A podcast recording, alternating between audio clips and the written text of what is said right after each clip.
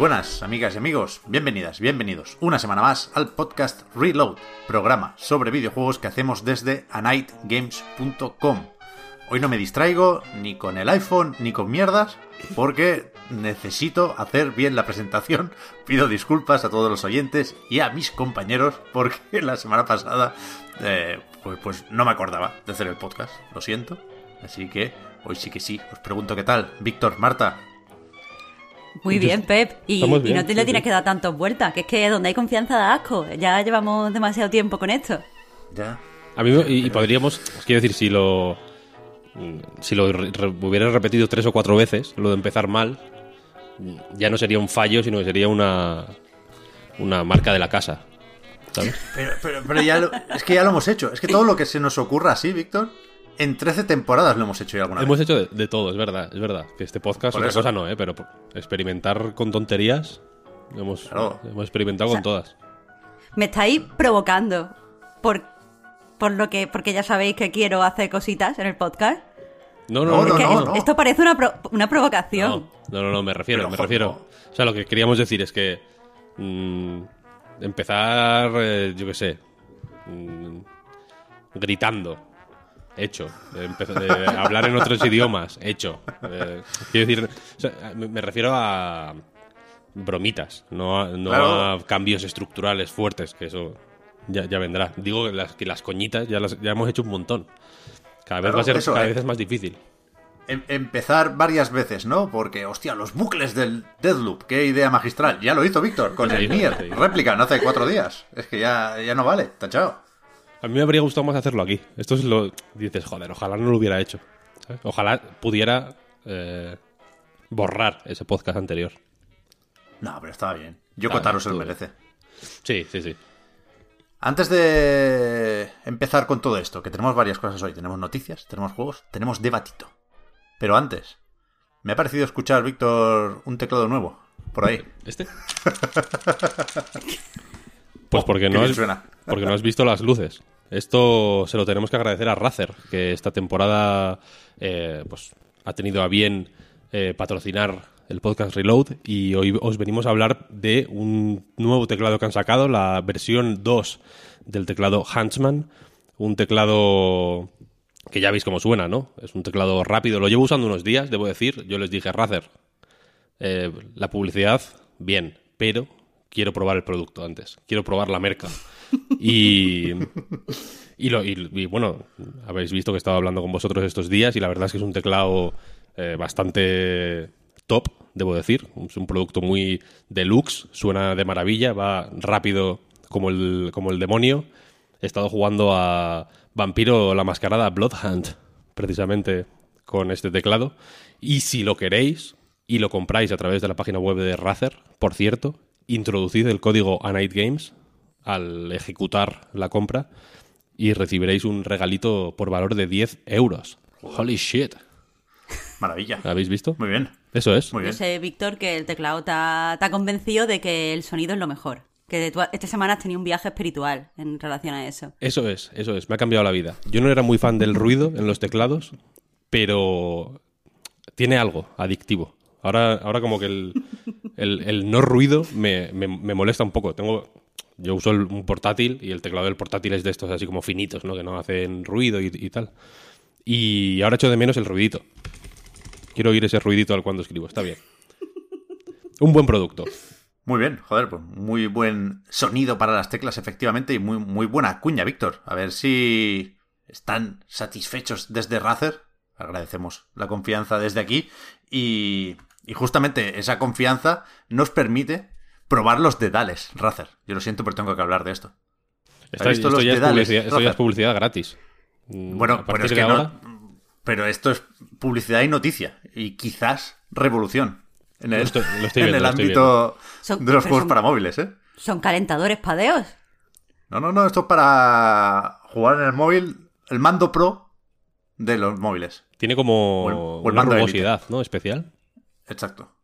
Ahí no, se, ni se te resbala el dedo, ni se te queda... El problema es más que se atasque el dedo, ¿no?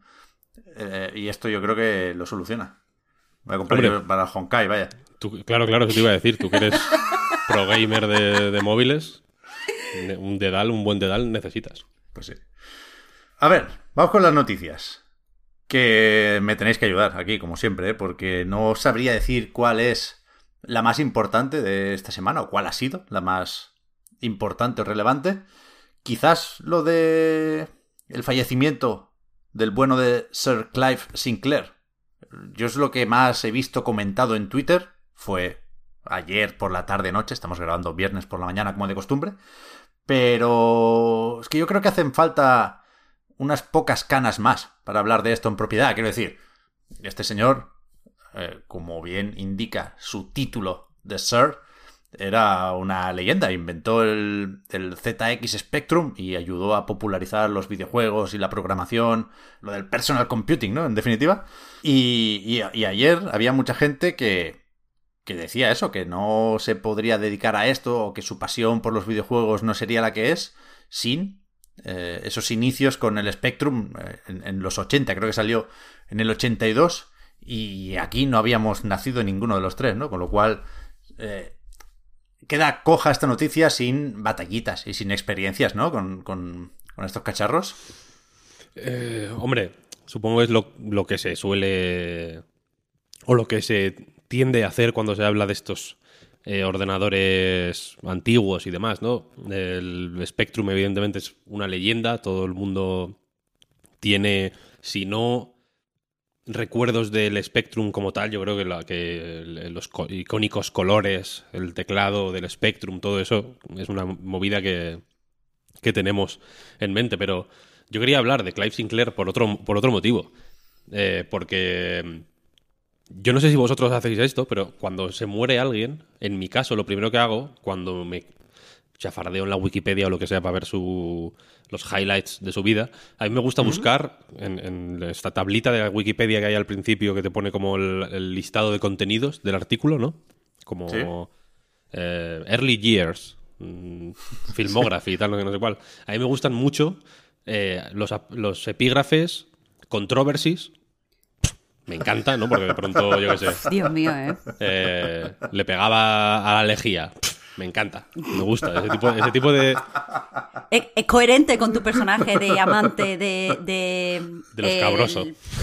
y la no, no iba a decir los cabrosos, iba a decir, iba a decir Telecinco. Sí, efectivamente, efectivamente, me gusta eso. Me humaniza. en, la, Wikipedia normalmente es como, bueno, pues en el año 1974 sacó tal disco. En el 75 sacó tal disco. Hizo un tour con no sé quién en el 76, tal mecánico. Eso, eso a mí no me cuenta una vida. A mí una vida me la cuenta, eh, yo qué sé, eh, se cayó de un cocotero, ¿no? En el caso de Keith Richards, por ejemplo. Alucinante. Guay, eso está bien. Y en el caso de Clive, Sinclair no hay controversies, pero sí que hay personal life en su Wikipedia. Y me gustó mucho esto, cuando salió la noticia de esto, me, me metí, ya digo, en la Wikipedia a ver su personal life. Y él era gran jugador de póker. Y y, como que salió en varios programas de televisión de, del, Reino del Reino Unido, vaya, dedicados al póker, y, uno lo ganó, como una especie de concurso de póker que había en la tele. Lo ganó él. Eh, fue miembro de Mensa también, esta secta de superdotados. Eh, y, pero lo más guapo de todo es que no utilizaba eh, ordenadores. No, le gustaba ni internet. No le gustaba internet. ¿Qué dices, hombre? De verdad, de verdad. No usaba ordenadores. Decía que, que los ordenadores le distraían. Que le distraían de, hacer cosas. ¿Con la libretica iba? Ahí con su coche eléctrico. Iría con una. Sí, o con la bicicleta, yo qué sé. Pero sí, sí. Eh. Decía que no, que prefería el teléfono al email. Palabras suyas. Me gusta. Es coherente con su edad, quiero decir. Este hombre tenía 87 años, ¿no? Quiero... Eh, no, ha crecido, no, es un nativo eh, de Internet. Entonces, a lo mejor no, no ha terminado de adaptarse, le parece todo demasiado frenético. Aún así, también te digo que yo metería lo del póker y lo de Mensa en, en controversies, porque no me parecen cosas, no me parecen buenos atributos. Va, está bien. A mí, me da igual. quiero decir, hay, hay otros. Hay otras eh, controversies más grandes. Por ejemplo, si fuera. Si en vez de póker inmensa fuera. Eh, blackjack y. Cienciología. Controversy. Póker inmensa, personal life. Me estás viendo la, distinción, ¿no? Hay una. ponemos, ponemos la línea en diferentes sitios, tú y yo, Víctor. Claro, esto es el, relativismo, ¿no? ya dijimos que era el tema de, esta, temporada de Rino. fuera de, eso, del Spectrum, yo me quedo con la anécdota esta, ¿eh? que tenía un vehículo eléctrico, no sé si se puede llamar coche, porque era como, bueno, unipersonal, ¿no? Como un car casi. El, el que vemos en esta foto que ha servido para ilustrar muchas de las noticias sobre su fallecimiento. Y, en, el pie de foto siempre pone que este es el 85, que es el año en el que yo nací, y no sé cómo de avanzados estaban los motores eléctricos, pero yo me imagino que muy poco. sería un motorillo de, mecano, prácticamente. Pero que eso, que, es un inventor prototípico o canónico. es que ahora estoy mirando patinetes, ¿sabéis? Perdonad, eh, que utilice el podcast para, mis mierdas. Pero ¿sabéis de patinetes eléctricos? Víctor, Marta. No, no. ¿Qué va, tío? O sea, sé, porque me ha dicho mi hermano que trabaja de conductor de ambulancia, que son muy peligrosos. Para mí, fíjate, el mundo. El mundo. El patinete, el patinete, el patinete eléctrico, para mí, no es personal life, es controversy. Yo, ¿para, qué, pregunto? Yo también. Claro, es que te, te, metes en la boca el logo tú solo. Ya, a ver, yo cuando estaba en Barcelona eran mis enemigos. Yo iba con la bici, por el carril bici, la mar de bien, con el bising, uso legítimo del carril bici. El patinete, cuidado, hay que preguntárselo. Pero a la que te vas un poco de la ciudad, no tiene sentido no tener patinete eléctrico hoy en día. Entonces. Yo me he peleado tanto con los patinetes eléctricos en el centro de Madrid que, que que no, les tengo odio irracional. Sí, ya es irracional, quiero decir, me, da, me da igual que sean peligrosos o, buenos para el medio ambiente o, lo que sea, es odio irracional. Es que, es, es, que, eso de, estar ahí en mitad de la vía pública. Claro, en mi caso coincidió el, la época en la que yo usaba el carrito de bebé todo el día, ¿no? Porque mi hijo tenía meses y entonces iba a todos los lados con el carrito, con el apogeo de los patinetes eléctricos. Entonces había patinetes por todos los lados, tirados en el suelo, apoyados aquí, en batería, en medio de la puta mm, acera, bloqueando todo, y yo tenía que ir tirándolos, porque los empujaba con el carrito del bebé y los tiraba a tomar por el culo. Es como, mira, no me los huevos. Claro, yo, yo no sé cómo estaba la cosa, pero me suena que en Madrid fue más problemático lo, del alquiler, ¿no? Fue muy Además, las aceras son más estrechas en Madrid. Yo que me he mudado hace poco de mm. centro a centro, las aceras son más estrechas y hay veces que te ponían los patinetes y no podías salir de tu portal. Y era como, mira, toma por culo, yo no sé por qué no que hemos hecho. Los debería de mandar al infierno. En Barcelona por ahora está, menos fuerte eso. Pero de unido, ¿eh? Quiero decir, las ciudades, grandes ciudades, no están preparadas para que todo el mundo vaya en patinete. Pero los pueblos sí. Puede ser. A lo, mejor. Es que no. O sea, yo no soy de pueblo. Ya os contaré. Estoy entre el Xiaomi Essential. El Pro 2 me parece demasiado. Y el, del Lidl. Cuidado, ¿eh? Me han hablado bien del patinete eléctrico del Lidl. Hostia. Está baratico. Y yo el Lidl es lo mejor, ¿eh? Yo un día quiero hacer pildorita especial Lidl de verdad que sí. Es lo puto mejor, tío, es lo puto mejor. La carretilla que, yo usé para la mudanza, en el líder tenía una mejor. Me cago en la leche, son la polla. A ver, perdonad los topic, ¿eh? Pero es que me voy a pasar al, lado oscuro de los patinetes. Ha habido retrasitos esta semana. Mm, a falta de otras noticias, y mira que me jode, ¿eh?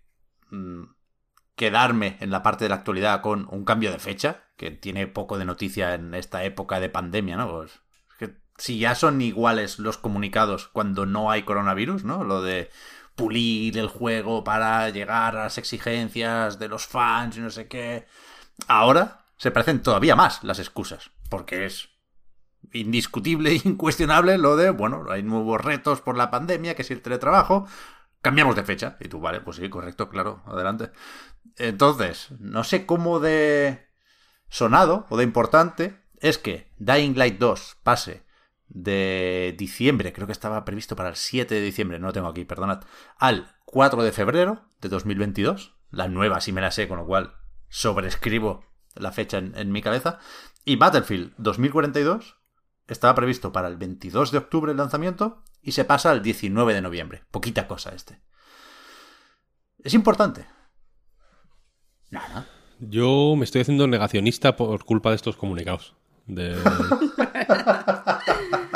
Una take muy hot, ¿eh? Para, para ser el principio del podcast todavía. Ya, ya, ya. Sí, bueno, es que hoy me he levantado hot. ¿Qué voy a hacer? No, pero eso que. que bueno, se, entiende, se entiende. Pero como no. No sé. Yo lo entiendo más en otros casos que en, que en estos. O sea, y, me, me parece. No sé cómo decirlo. Me parece. Eh, irrelevante. O sea, quiero decir, creo que están. Creo que han forzado ya tanto la maquinaria con lo de las fechas explícitamente falsas. Eh, que no, están, que no son para mí. Yo sé que cuando dicen que el Battlefield sale tal mes, por ejemplo, o tal año, o, sea, el God of War sale tal año, no es para mí, es para que los accionistas estén contentos y, y tal. Eso se nota cuando hay retrasos, bajan las acciones, ¿no? Y cuando hay eh, fechas fake, suben todo correcto, me parece bien. Pero es una, es una cosa que, que, ya se me queda tan fuera que me es indiferente. O sea, me. me me, me dificulta la, el disfrute de una cosa que yo antes disfrutaba mucho, que era el hype. ¿Sabes? Tener hype por las cosas o, o, anticipo. Tener expectativas o anticiparme a, grandes lanzamientos, etcétera, etcétera. Tener ganas de ese tipo de cosas, ¿no? Me, me ocurre de vez en cuando, yo que sé, el Den Ring no te voy a decir que, que no lo espere con suficientes ganas como para que si se retrasa no me joda, ¿no? Pero en general, Battlefield, mm, o sea, entre, entre la inevitabilidad de ciertos juegos y, estos, bailes de fechas, que si ya sin pandemia, como dices, mm, pues no tenían ningún problema de ponerse, de poner de ponerse de acuerdo todos en la misma excusa, ¿no?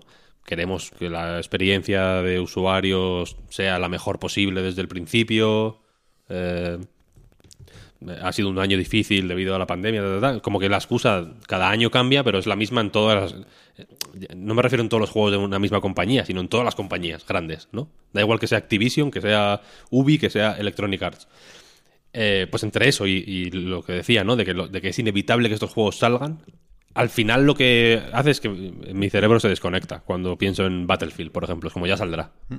Me da lo mismo. o sea, ya saldrá y cuando salga, pues lo jugaré o no, o, lo que sea, pero simplemente pep, desconecto con estos juegos. Tiene mucho sentido lo que, lo que dices, Víctor. De hecho, eh, no es algo que te pase a ti o eh, algo extraño porque eh, eh, que es algo que está súper estudiado dentro del periodismo, la comunicación, esa fatiga que se produce cuando se repiten muchas noticias. Por ejemplo, si durante mucho tiempo se habla de tantos muertos por coronavirus y al día siguiente tantos muertos por coronavirus, tantos muertos por coronavirus, llega un momento en el que dejas de ver a esa persona, o sea, esas cifras como personas fallecidas y la ves como una cifra que crece, que tal, porque te produce fatiga esa repetición. Y yo creo que en la comunidad de, de jugadores hay bastante fatiga ya con el anuncio de, fechas y con tal. Yo veo que la gente se, se hypea cuando se ven imágenes, cuando sale gameplay y tal, pero ya se dicen las fechas y creo que la gente por defecto está como un poco aletargada en ese sentido. Ya no veo tanta emoción, ya no veo la gente añadiéndolo 100% al calendario. Es como, sí, bueno,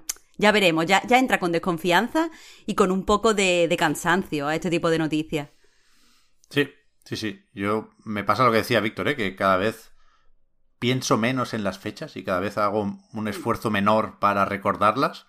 Y, aquí habrá algo de hacerse mayor, por supuesto, pero también hay algo de, que creo que son menos importantes, porque son más volátiles las fechas y porque seguro no se me va a pasar el lanzamiento de un juego que quiero jugar, ¿no? Pero, pero es verdad que hace un año, y mira que, que ahí sí que estábamos más a tope con la pandemia, ¿eh? No, no se ha ido a ningún lado, pero estaba más presente hace un año que ahora, creo yo, por aquello de no tener todavía las vacunas, ¿eh? Pero cada retraso del Cyberpunk era demoledor. Y, y hay retrasos y retrasos en tanto que hay juegos y juegos. ¿eh? Si se va ahora el Den Ring de enero de 2022, pues vamos a llorar. Por supuesto que sí. Pero... Pero no sé, creo que hemos modificado la importancia de, de estas fechas y estos retrasos. De nuevo con excepciones más o menos grandes, si hablamos por ejemplo de juegos first party, ¿no? Que si el Horizon Forbidden West no sale en 2021, esto tiene, quieras que no, una serie de implicaciones porque nos preguntamos más por cómo ha sido el año de Sony o de Microsoft, imagínate, esperemos que no, ¿eh? Que, que se van al año que viene un Forza o un Halo, nos preguntamos más por cómo ha sido el año natural de una compañía first party, ¿no? Con, su consola, porque hay unas implicaciones a nivel estratégicas, porque hay un pique, hay un... Bueno, todas estas mierdas, ¿no? Pero cómo le ha ido el año a Electronic Arts, no nos lo preguntamos, porque sabemos que está el FIFA, estará algún shooter por ahí, y, y, por eso, no sé, más allá de que Battlefield no se puede permitir cambiar mucho la fecha, ¿no? Porque tiene que estar cerquita del Black Friday, tiene que estar cerquita de Call of Duty, eh, Pasó con Hardline, con Battlefield Hardline, el de Visceral, lo de retrasarlo un año y, bueno, un año no, pero pasarlo al año siguiente, ¿no? De, finales de tal a principios del siguiente y, y fue un poco drama. Pero vaya, aquí imagino que DICE necesita más tiempo para pulir la beta, porque por lo visto la alfa no funcionaba especialmente bien. Y aunque, por desgracia, yo creo que debemos contar con un lanzamiento no ideal o no exento de problemas, ¿no? Sí creo que con un mes pues se pueden ahorrar algunos disgustos. Y 19 de noviembre no es una mala fecha, ¿eh? porque está de momento más o menos solo ahí, creo. No, no es mala, no es mala. Pero eh, con estos juegos, con los shooters online, sobre todo, o con los, o con los shooters con énfasis en lo online, también me pasa que sé que es que el, o sea, por no hablar de mí personalmente, creo que la fecha de lanzamiento es menos importante porque van a estar allí mucho tiempo, ¿no? Y, casi que el principio es lo peor siempre, ¿no? Porque es cuando hay más desequilibrios, hay menos mapas, está la gente cagándose en Dios. Solo les cosas negativas porque están los de siempre cagándose en Dios por no sé qué y los nuevos cagándose en Dios por no sé cuál, hasta que no se estabilicen las cosas, ¿no? Y se asienta la, la movida y ya se ve si el juego, pues... Eh, avanza bien o por dónde avanza o cuál es el rollo y tal y cual. Eh, creo que las propias compañías, creo que Electronic Arts lo tiene en mente. Quiero decir que la fecha de lanzamiento es menos importante que nunca porque no es una... Yo entiendo, bueno, con el Ratchet, por ejemplo, pues hacer un montón de ventas en, las primeras semanas es muy importante, es crucial, ¿no? Y para muchos... Eh, para muchas compañías y muchos juegos, compañías eh, ya no me refiero simplemente a, yo que sé, Ubisoft o lo que sea, ¿no? Sino que creo que para, precisamente para las grandes, incluso en juegos single player, es menos importante. Eh, Ubisoft con los últimos, con Watch Dogs, con Assassin's Creed y demás, como que han tenido estrategias muy a largo plazo, ¿no? Lanzando muchas actualizaciones, muchas expansiones, con roadmaps mm, de, ya de medio año antes de que salga el juego, etcétera, etcétera.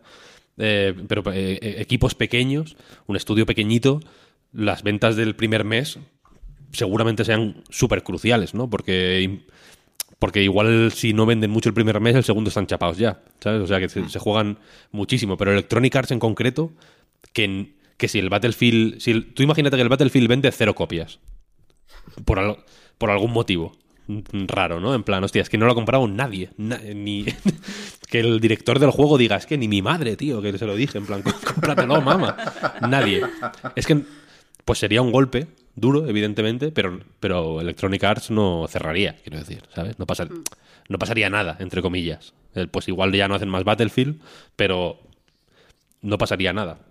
Eh, pero la cuestión es que eh, Electronic Arts, yo creo que, que ya que piensa en en el en largo plazo. Yo imagino que con, que con eso, con, sobre todo con Battlefield y con estos juegos, o con, o con Apex, por ejemplo, ¿no? Por poner un caso de juego que, que creo que desde el principio quedó claro y se notó que había una estrategia muy a largo plazo, ¿sabes? De, darle... Y, lo digo como algo positivo, ¿eh? Como un...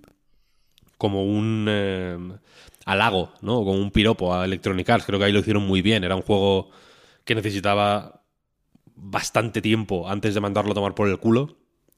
Se lo dieron y va bastante bien el Apex. ¿Sabes lo que quiero decir? O sea, al final. Mucho mejor de, lo que muchos pensamos, ¿eh? Mm, Yo, muy bien. cuando me meto en.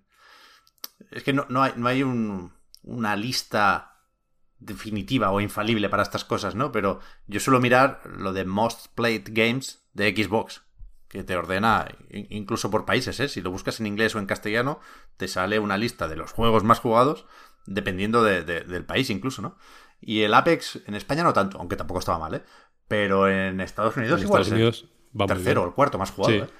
Sí, sí. Por eso, por eso, que, que, creo que eh, antes o durante X años eh, una parte de la crítica o, bueno, Games Industry, ¿no? Y medios así especializados en, en industria del videojuego y demás, siempre pedían a las compañías esta paciencia, ¿no? De, dejar espacio a ciertos juegos para que florezcan, de no mm, tener mucha prisa, de de, no ser tan cortoplacistas, ¿no? Por así decirlo.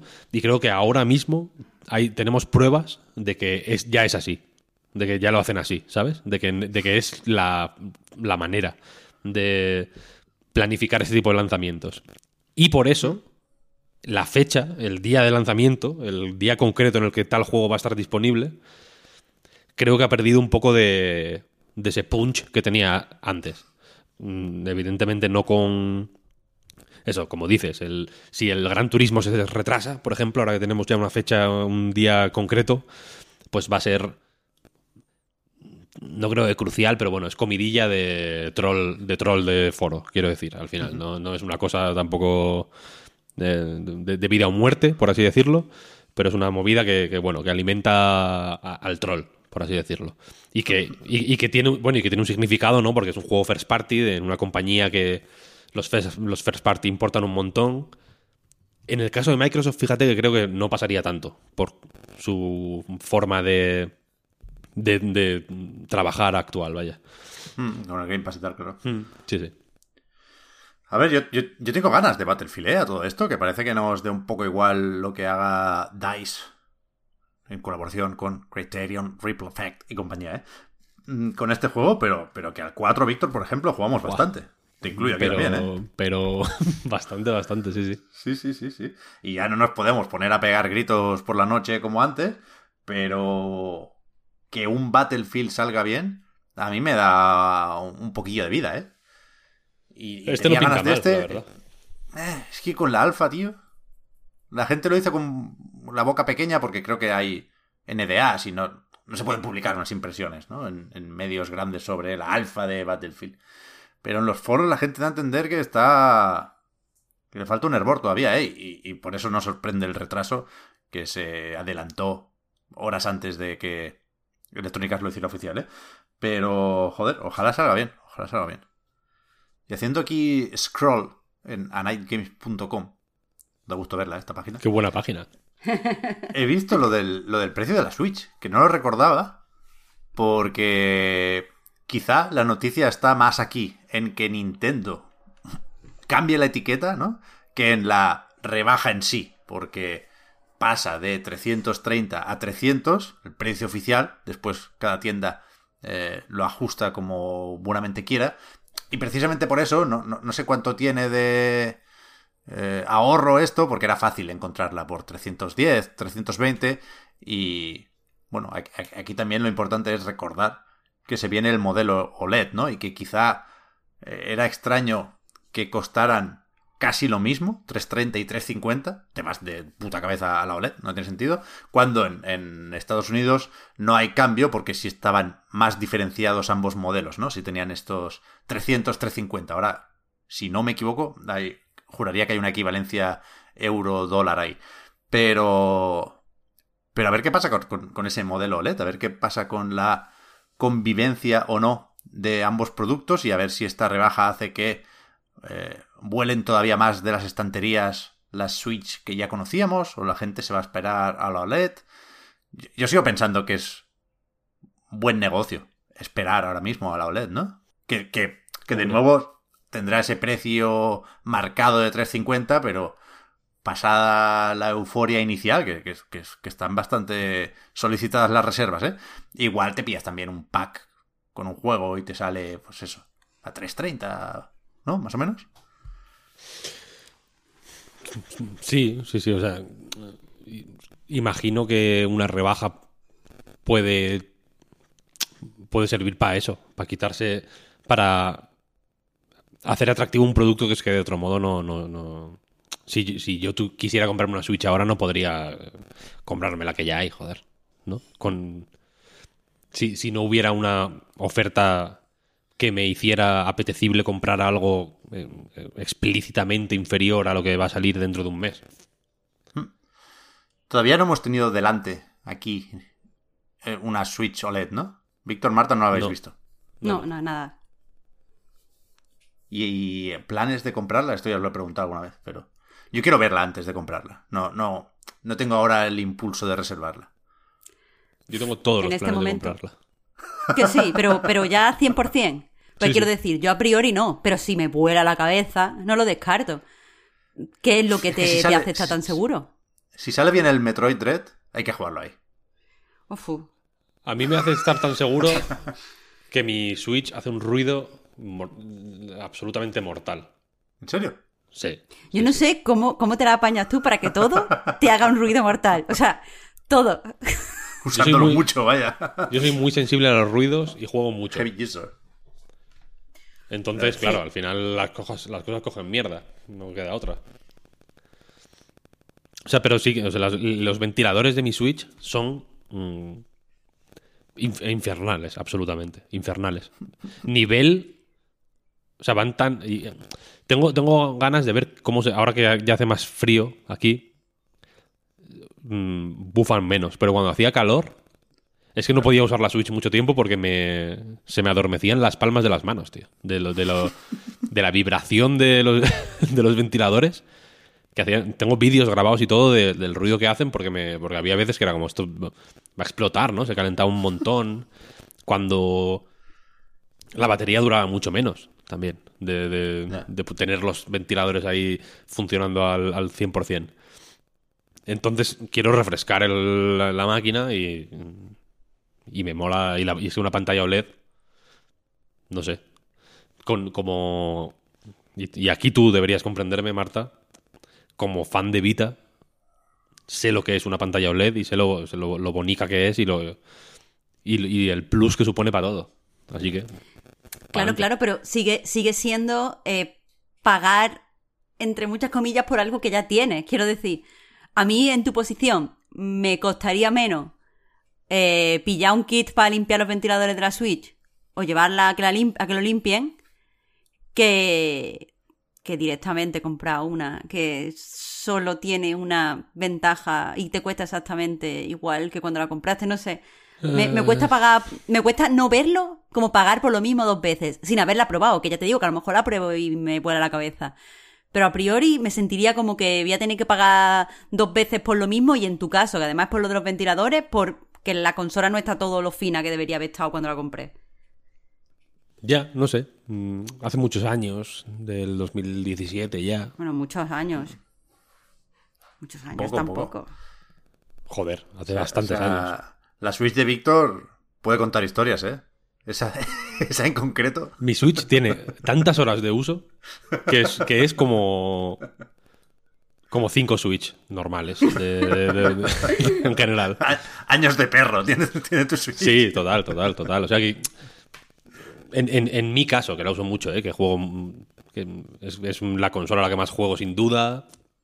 Eh, nivel que sabiendo que un juego funciona peor en Switch, me lo compro en Switch simplemente por, porque quiero, porque quiero tenerlo en Switch, porque, me, porque juego mucho en Switch, me, resulta muy cómoda, me, encanta, es una consola que me gusta mucho, lo he dicho ya muchas veces en este ilustre podcast y lo repito, vaya, me parece la, la puta bomba, me encanta. Entonces, eh, o sea, la, la, cuestión es que entre entre que empecé a jugar con esta Switch que tengo ahora y el día en el que me compre la Switch OLED, he, tenido tres móviles.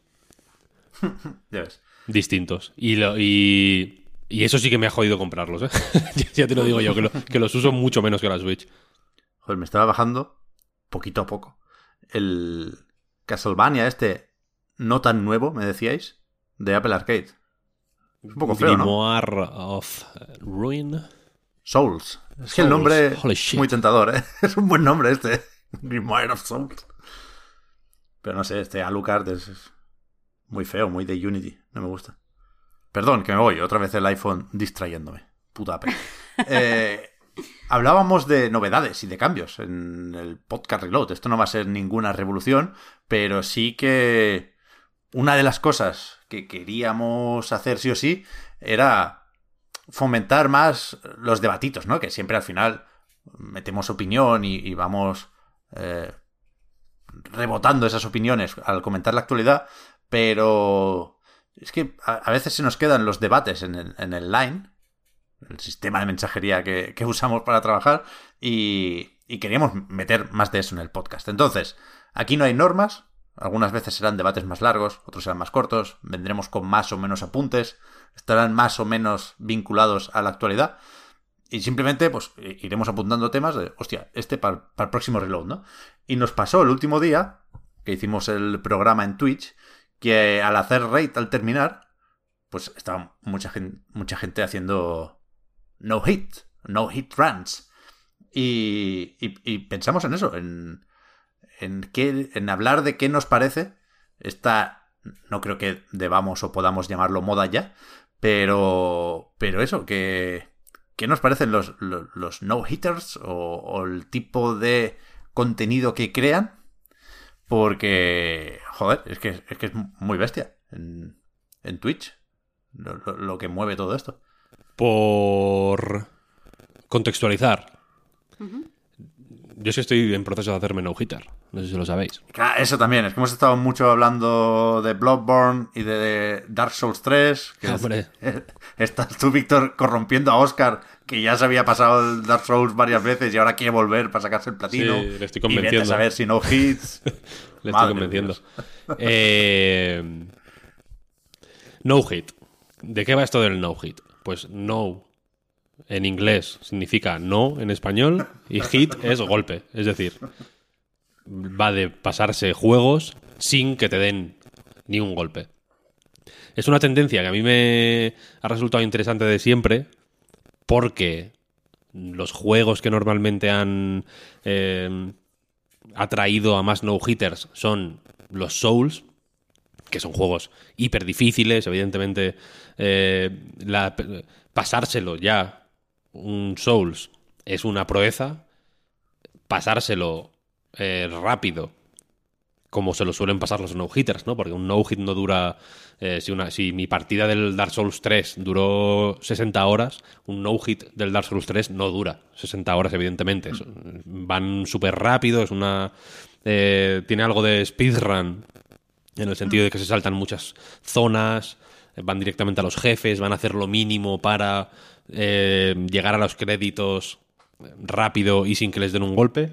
Y aparte eso, eh, terminárselos sin que te dé ninguno de estos jefes eh, abrumadores y acojonantes de los Souls, pues eh, es, es, tocho. Pero a mí siempre me ha traído esto mucho porque en realidad no me recuerda a nada, o no, me suena nuevo, sino que en realidad me, me, me suena a las partidas de Metal Slug 3, por ejemplo, que he visto toda la vida. La gente que se pasa el Metal Slug 3 con un crédito o con una, o sea, eh, con una vida eh, es, no hit eso al final, ¿no? porque, porque en el Metal Slug si te dan un golpe te matan. Quiero decir, es un, es un juego, es un arcade de, de, toda la vida. O los juegos de naves que me gustan tanto, si te dan un golpe te matan. Normal, una vida, te quitan una vida, normalmente hay tres. Eh, y si te lo pasas eh, con una vida, lo que se llama 1LC. Hay una distinción entre 1CC, es One Credit Clear, o sea, pasártelo con un crédito, y 1LC es One Life Clear, que es pasártelo con una vida, es decir, sin que te toquen. Eh, pero, pero aparte, tú, Pep, tienes experiencia con el no-hit, en realidad. Porque en Nuclear Throne hay un personaje que es un no-hit, eh, un meta no-hit, que es Melting. ¿Mm? ¿Sabes? O sea, un, golpe en Nuclear Throne. Yo creo que no hay nada que te quite uno de vida. El fuego, igual, los gusanos. Eh, pero el 99% de los, del daño que puedes recibir en Nuclear Throne es dos, mínimo. ¿Sabes? Y Melting. Soy, no-hitter. Eres no-hitter. Dame un segundo para asimilar eh, esto. Es verdad. Ahora, tengo que tener más cuidado con lo que digo. Claro, eres proto. Es que lo hablaba con Chuso precisamente. Chuso es uno de los no-hitters que están ahora. Eh, pues en fin, que se ha, se ha labrado una carrera como no-hitter, ¿no? Ha, impulsado. No voy a decir el solo porque hay una comunidad grande, pero bueno, es, es una figura destacada del no-hit. Nosotros lo conocemos desde hace mucho tiempo. Eh, y, a, base de, jugar a Dark Souls, hay mucha gente que ha llegado al no-hit a través de Dark Souls, pero Chuso eh, era muy fan de Dark Souls de siempre, ya hacía streamings de Dark Souls antes de hacer no-hit y tal y cual, y buscando retos y buscando mm, desafíos para hacer en Twitch y buscando pues nuevas maneras de jugar a Dark Souls, básicamente llegó a, al no-hit, ¿no? Hmm. Eh, y, lo hablaba con Chuso, que es que tú eres un no-hitter en realidad. Porque te pasaste el Nuclear Throne sin que te dieran ni una vez, que, poca broma, ¿eh? Tampoco es... Puede parecer menos... Parece menos eh, impresionante que pasarte un Dark Souls porque, son, porque es un juego más corto, ¿no? El, el Nuclear Throne eh, dura 40 minutos en llegar al trono, o menos, igual. Media orilla. Y los Dark Souls son super RPGs, que tal y cual, ¿no?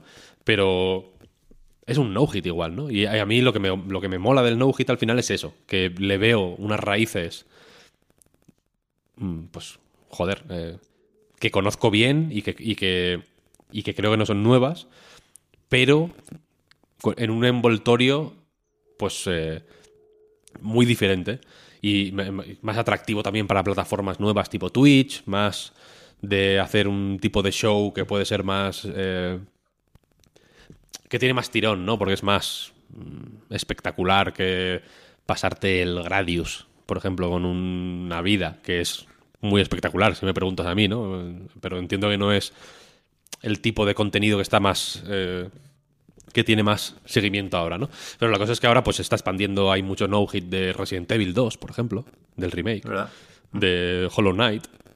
Hay como... Entiendo que los de los Souls siguen siendo los más los más populares y los más eh, los Souls y meto aquí eh, Sekiro y Bloodborne, ¿no? Que Sekiro también es muy muy no hiteable.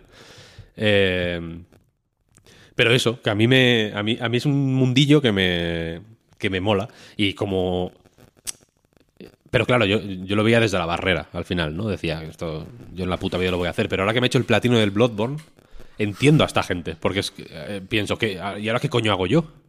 Pues el no-hit. o sea, el no-hit como excusa para seguir jugando a Bloodborne. Eso es. Me parece bien. Aquí no hay debate. la mayoría de no-hitters seguro que han empezado así. Decían, quiero jugar al, al Bloodborne más. No-hit. Pero entonces, ¿el debate dónde lo ponemos? Quiero decir, que vaya por delante que nada de lo que pueda insinuar pone en duda el mérito que tiene hacer un no-hit de lo que sea, ¿eh? Del Nuclear Throne menos, porque es, rapidico y, no quiero echarme flores porque no, no creo que sea comparable a, digamos, la entereza que necesita uno para no mandarlo toda la mierda cuando le dan un golpe después de una run de dos horas y pico. ¿Sabes? El Nuclear es escape RRR y estás ahí en, otro loop casi sin darte cuenta. Yo no puedo ir más allá de esto porque me, enfadaría demasiado si, si, después de dos horas de partida se me jode el asunto. Ah, pero... Pero yo con el no-hit, como decías, Víctor, lo veo un poco primo hermano del speedrun. Al final va esto de jugar muy bien y de entender muy bien el juego para incluso retorcerlo, ¿no? En el no-hit está perfectamente aceptado en la mayoría de los casos, aunque se puede autoimponer uno las normas que quiera, ¿eh? Lo de chisear enemigos, ¿no? Lo llaman, lo de sí, eh, vencerlos de la manera más fácil que permite el juego.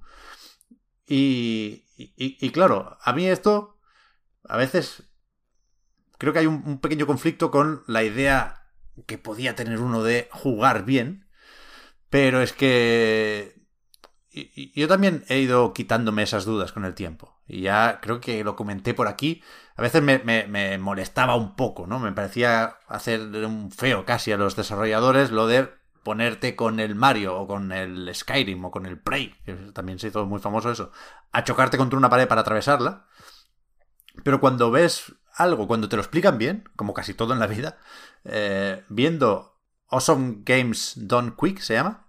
Eh, esta celebración del speedrun. Ahí lo, que mola de esto no es solo el speedrun, sino la explicación. Y entiendo que ese proceso, no sé si hay un equivalente para los, no hits, que sé que se hacen torneos y eventos, ¿eh?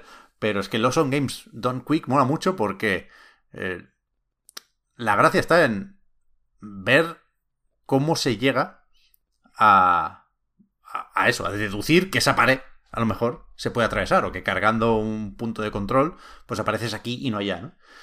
Y joder, todo eso al final solo pueden hacer de la pasión o el, gusto por, por, ese juego, ¿no? eso, eso, eso me mola y, eso anula cualquier suspicacia que pudiera tener por, por eso, ¿no? Por lo de ver algo, de, algo aquí de intentar romper el juego. Creo que eso es lo de menos, que no, que no nace de ahí, vaya el asunto.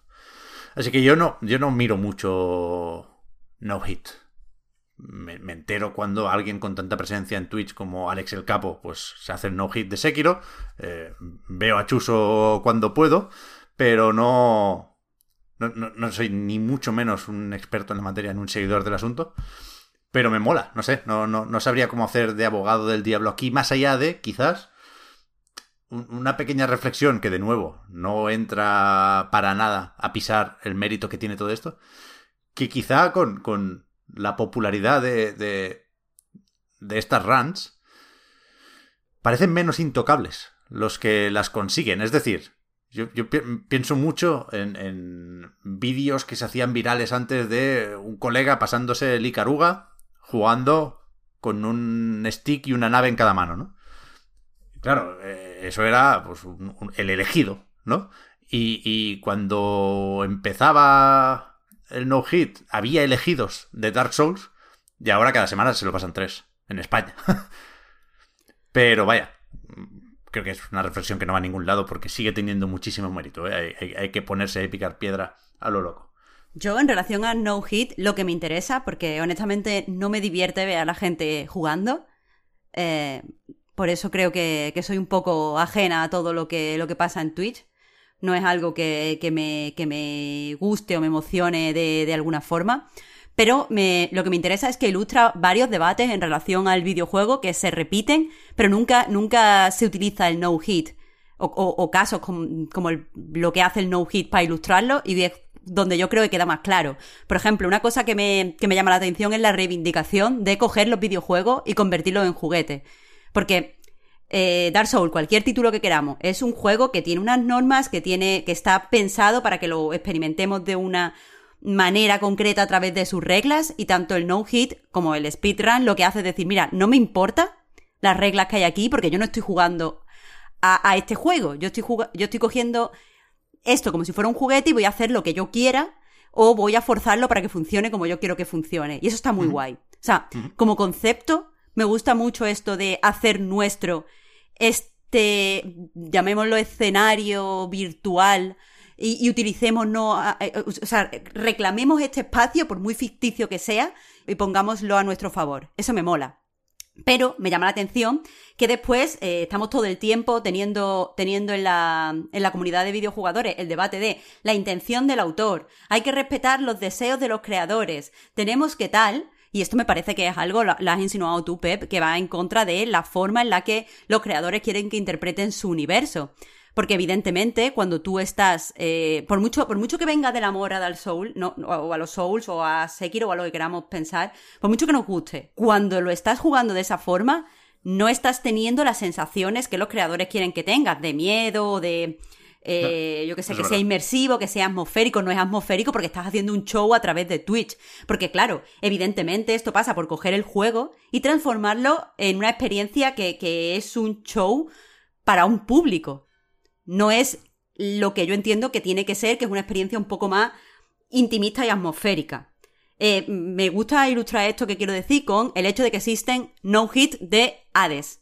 Hades es un juego que yo creo que se ha creado para que tú conozcas a los personajes, para que tú leas eh, pues toda la, narrativa que se ha creado a su alrededor, pero yo he visto las dos o tres partidas que, he empezado a ver o que he visto así un poco por encima y es saltándotelo todo. O sea, por mucho que te guste Hades, tú ahí estás cogiendo una cosa que hace al juego, en mi opinión, tan bueno y estás pasando de su culo porque quieres hacer otra cosa. Entonces me gusta la reivindicación, pero si somos defensores de que importa la intención del autor importa eh, cómo eh, la experiencia que han creado y quieras que no respetarla o eh, ajustarnos a ella, esto es una violación de, esos deseos del autor.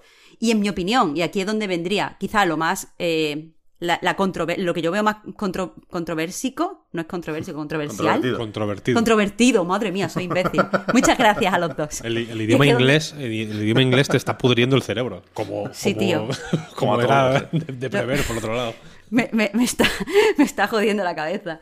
Bueno, pues eh, lo más controvertido, de mi opinión, es que desde la comunidad no se critican eh, los no-hit o los speedrun porque están relacionados con la habilidad. Porque yo estoy segura de que si yo ahora me inventara una forma de consumir un juego que en vez de estar relacionado con la habilidad, hubiera estado relacionado con cualquier otra cosa, con cualquier otra eh, cualidad que necesitamos a la hora de jugar, a la gente le parecería ridículo, le parecería mal y empezarían, no, porque eso viola los deseos del autor. Pero como eso está relacionado con la habilidad y desde, desde el mundo del videojuego, la habilidad es una cualidad que se considera per se buena, deseable y eh, admirable, aquí nos, la gente que, que es pro eh, ideas del autor o pro, pro eh, respeto al autor, no critica este tipo de cosas. Yo lo único que digo es que, que, podríamos no sé, o sea, no tenemos por qué ser coherentes. Yo estoy súper a favor de, tener incoherencia, porque no, no, lo veo tan malo como la gente se cree, pero al menos deberíamos admitirlo. Y, y, decir, oye, mm, yo en estos casos me parece que hay que respetar al autor, pero en estos casos concretos no. Y decir, bueno, vale, pues ya sé que eso es lo que tú piensas. Sí, sí, sí. Hostia. No lo había pensado, Marta, y buen melón y bien abierto aquí. Estoy totalmente de acuerdo. Si aceptamos que un juego o las, las reglas y la propuesta de ese juego, la visión del autor al final, es maleable, lo tiene que ser en todos los sentidos, por parte de todos los públicos y con o sin especificaciones eh, en el menú. Es verdad. O sea, cuidado aquí la pirueta de usar el no hit para validar el modo fácil. Cuidado, ¿eh? Bien, bien, bien. Me quito el sombrero. Luego la... Claro, o sea, el... Yo ahí es, evidentemente estoy eh, con Marta al 100%. Es, es una manera... O sea, quiero decir, el, no-hit, el speedrun, todo este tipo de pues, desafíos que retuercen un poco lo que puede hacer el juego, eh, dependen explícitamente de ir en contra de los deseos del, del, del autor y son, y son guays por eso básicamente. Quiero decir que si en el Mario 64 no hicieras la parida de saltar del salto largo este en las escaleras que te mm, ¿no? que te atraviesas la puerta y no sé qué no sé cuál, sería peor. O sea, quiero decir que si no fueras en contra de los deseos del autor, este tipo de retos serían menos interesantes. Son interesantes solo en tanto que están en contra de los, de los deseos del autor. Pero, pero que ya te digo, yo, yo pienso, mi opinión personal, es que está súper bien que eh, los consumidores de todo, de videojuegos, de cine, de lo que sea, la, la gente que pasea por la calle, vaya en contra de los deseos del autor, del, arquitecto, del arquitecto, del ayuntamiento y reclame absolutamente todo este tipo de, de espacios y los utilice como mejor le convenga. Pero, pero eso, tenemos que ser conscientes de, lo que estamos haciendo y del poder que, eso conlleva. Eh, y, una vez ya eso, reclamamos los, los espacios y, y tal, también tenemos que pensar para qué. Porque lo que sí me perturba, o por lo menos no me parece del todo 100% guay, es que el no hit cae en esta categoría de convertir los videojuegos y los juegos y los juguetes en espectáculo. Y, mucha gente en este sentido, especialmente la gente que se dedica a los game studies, muchas veces eh, dice cosas como, a ver, eh, jugar o, jugar a videojuegos siempre ha tenido un componente de espectáculo y te ponen, bueno, porque cuando tú ibas a un arcade la gente te miraba jugando y te animaba. Es cierto, pero en ese momento tú estabas jugando y la gente que te miraba ahí eh, pues simplemente miraba. Pero yo creo que ahora plataformas como Twitch han convertido eh, jugar, algo así como presentar un, late night. En el sentido de que tienes que entretener a tu audiencia y tener una conversación con ellos, estar pendiente de las suscripciones mientras juegas y no sé qué. Estás haciendo un espectáculo como podría ser cantar o tocar un instrumento. Eso es, bueno, monetizar.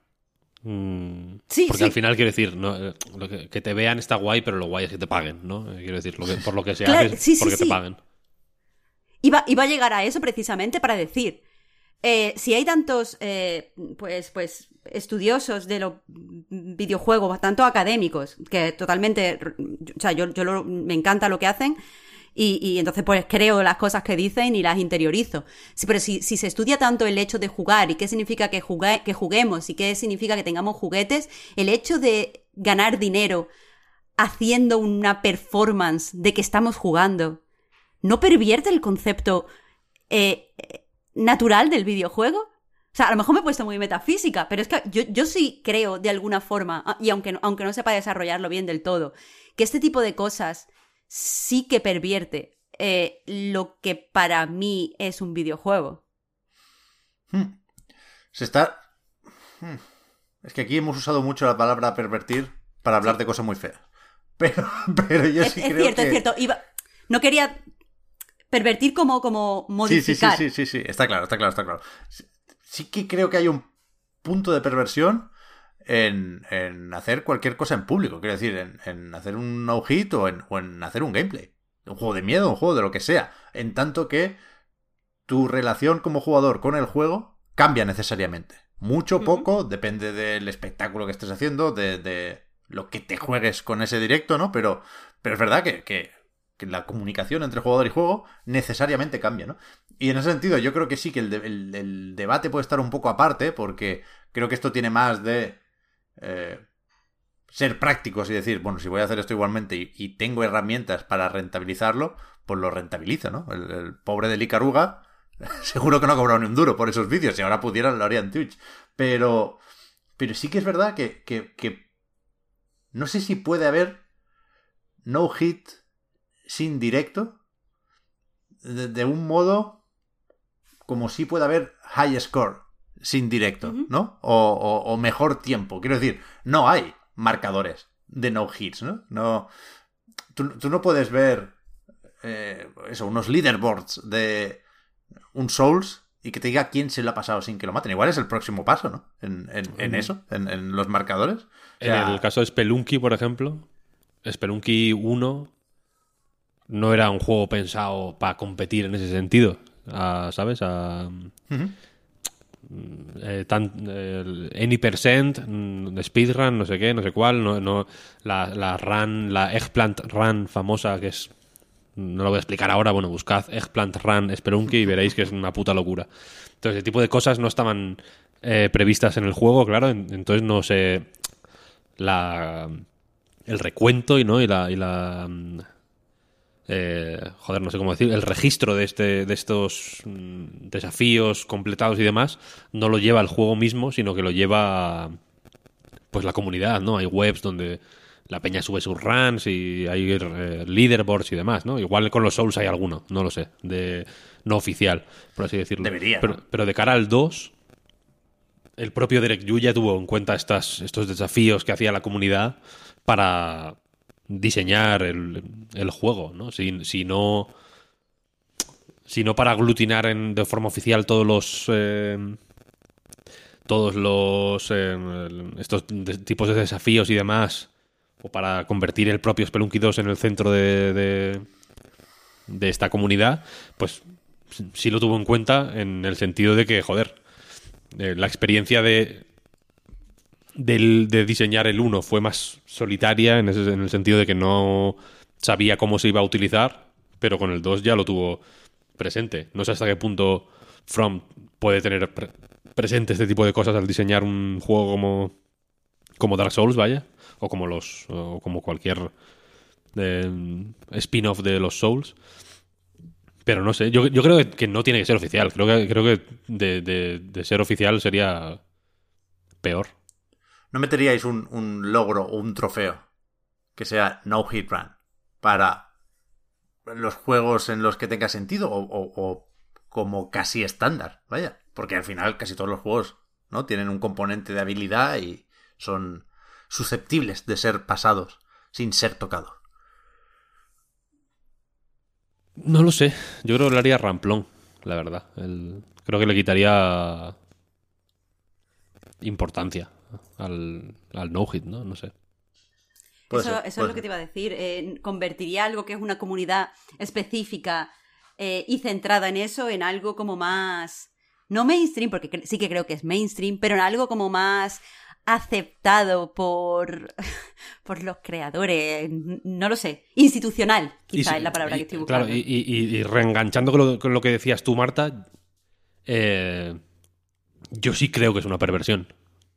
Explícita, además. O sea, en el caso de los Souls, para hacer un no-hit tienes que ignorar, mm, pero de una manera súper tocha, todas las cualidades que, o casi todas las cualidades, todas, voy a decir todas, todas las cualidades que hicieron que, que, que Demon Souls, Dark Souls y demás triunfaran entre tanta gente. El lore, este lore denso, ¿no? Eh, narrado a través de los objetos, este eh, diseño del mundo que puedes mirar a todos los lados y ver el mapa interconectado y, te fijas en las estatuas de, que te encuentras por el camino y cada una te cuenta una historia distinta, ¿no? Incluso dónde están colocados los enemigos tiene un sentido narrativo. Eh, en lo mecánico también, ¿no? la densidad de los souls está también en, pues en cómo interactúan los las stats con los con las armas y con los hechizos, en las en, cómo se llevan a fondo pues todas las mecánicas de combate. Eh, en el caso de Bloodborne es flipante lo, tocho que puede ser el combate siendo infinitamente más simple que en, Dark Souls 3, por ejemplo.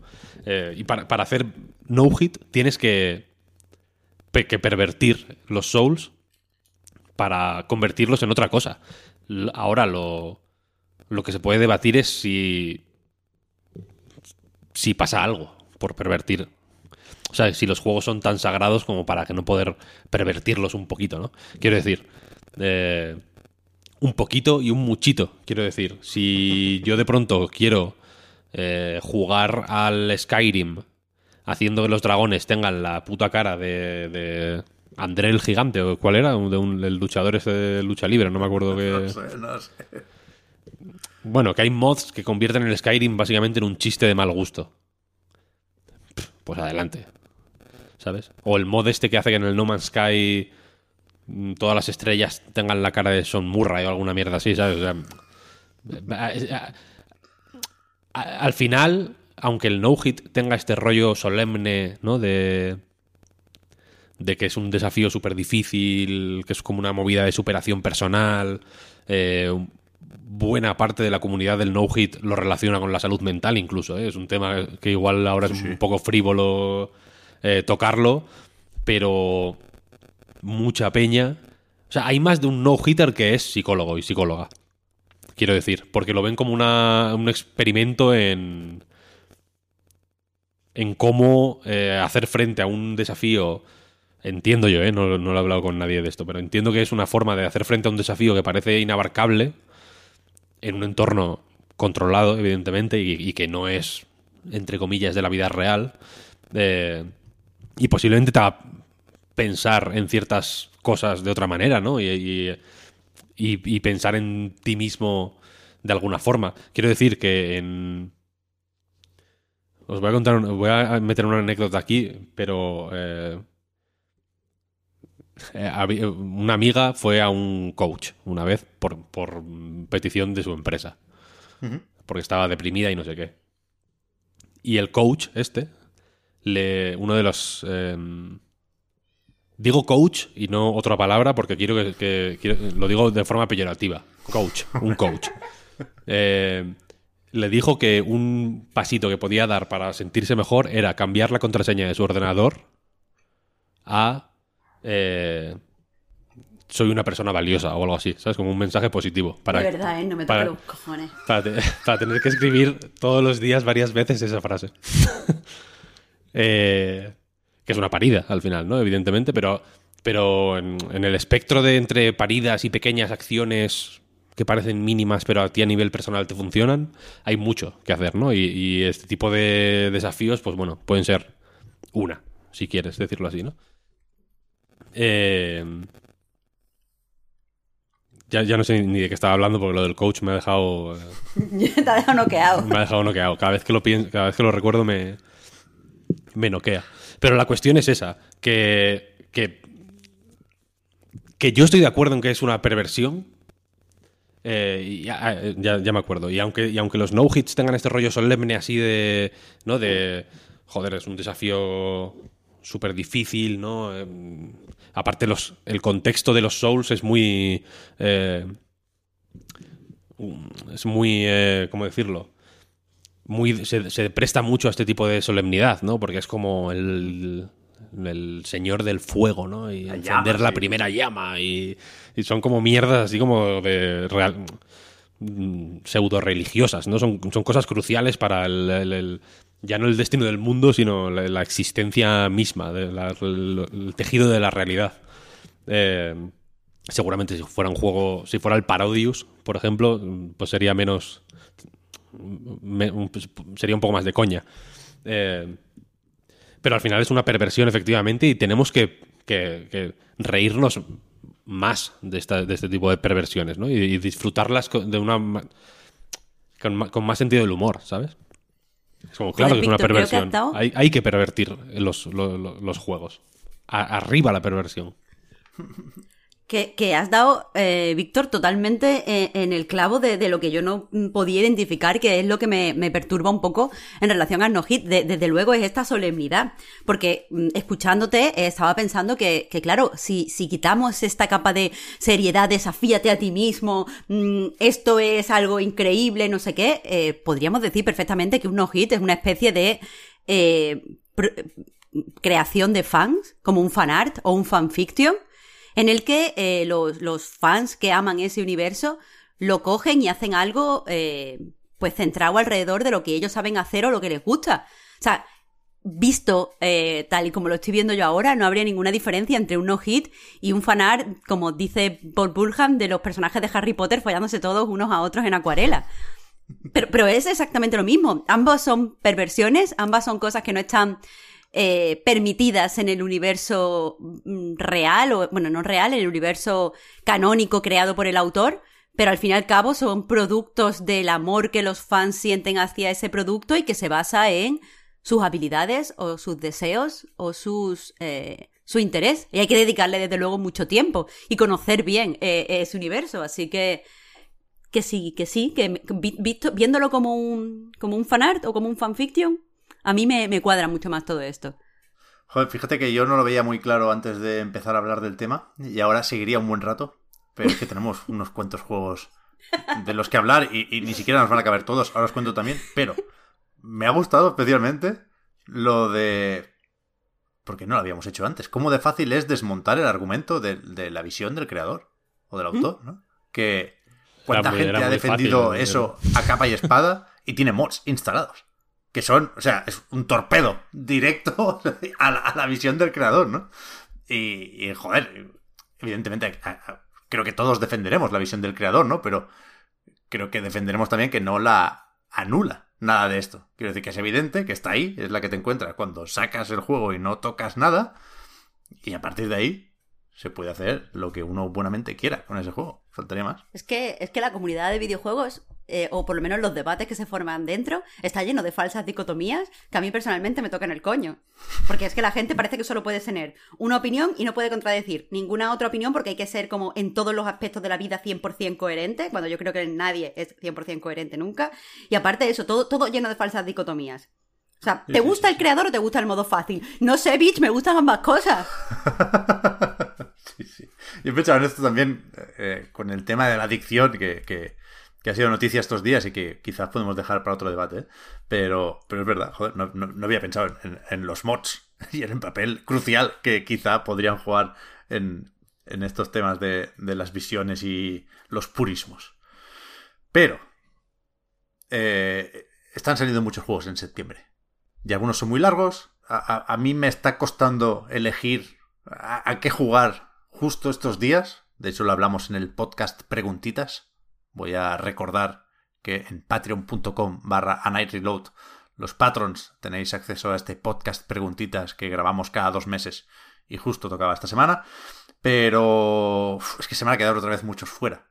Pero está el Tales of Arise, está el Artful Escape, eh, está el Lost in Random, que yo estaba seguro de que me lo pasaría y, estoy cerca del final, pero creo que, habrá espacio para todos estos en próximos programas.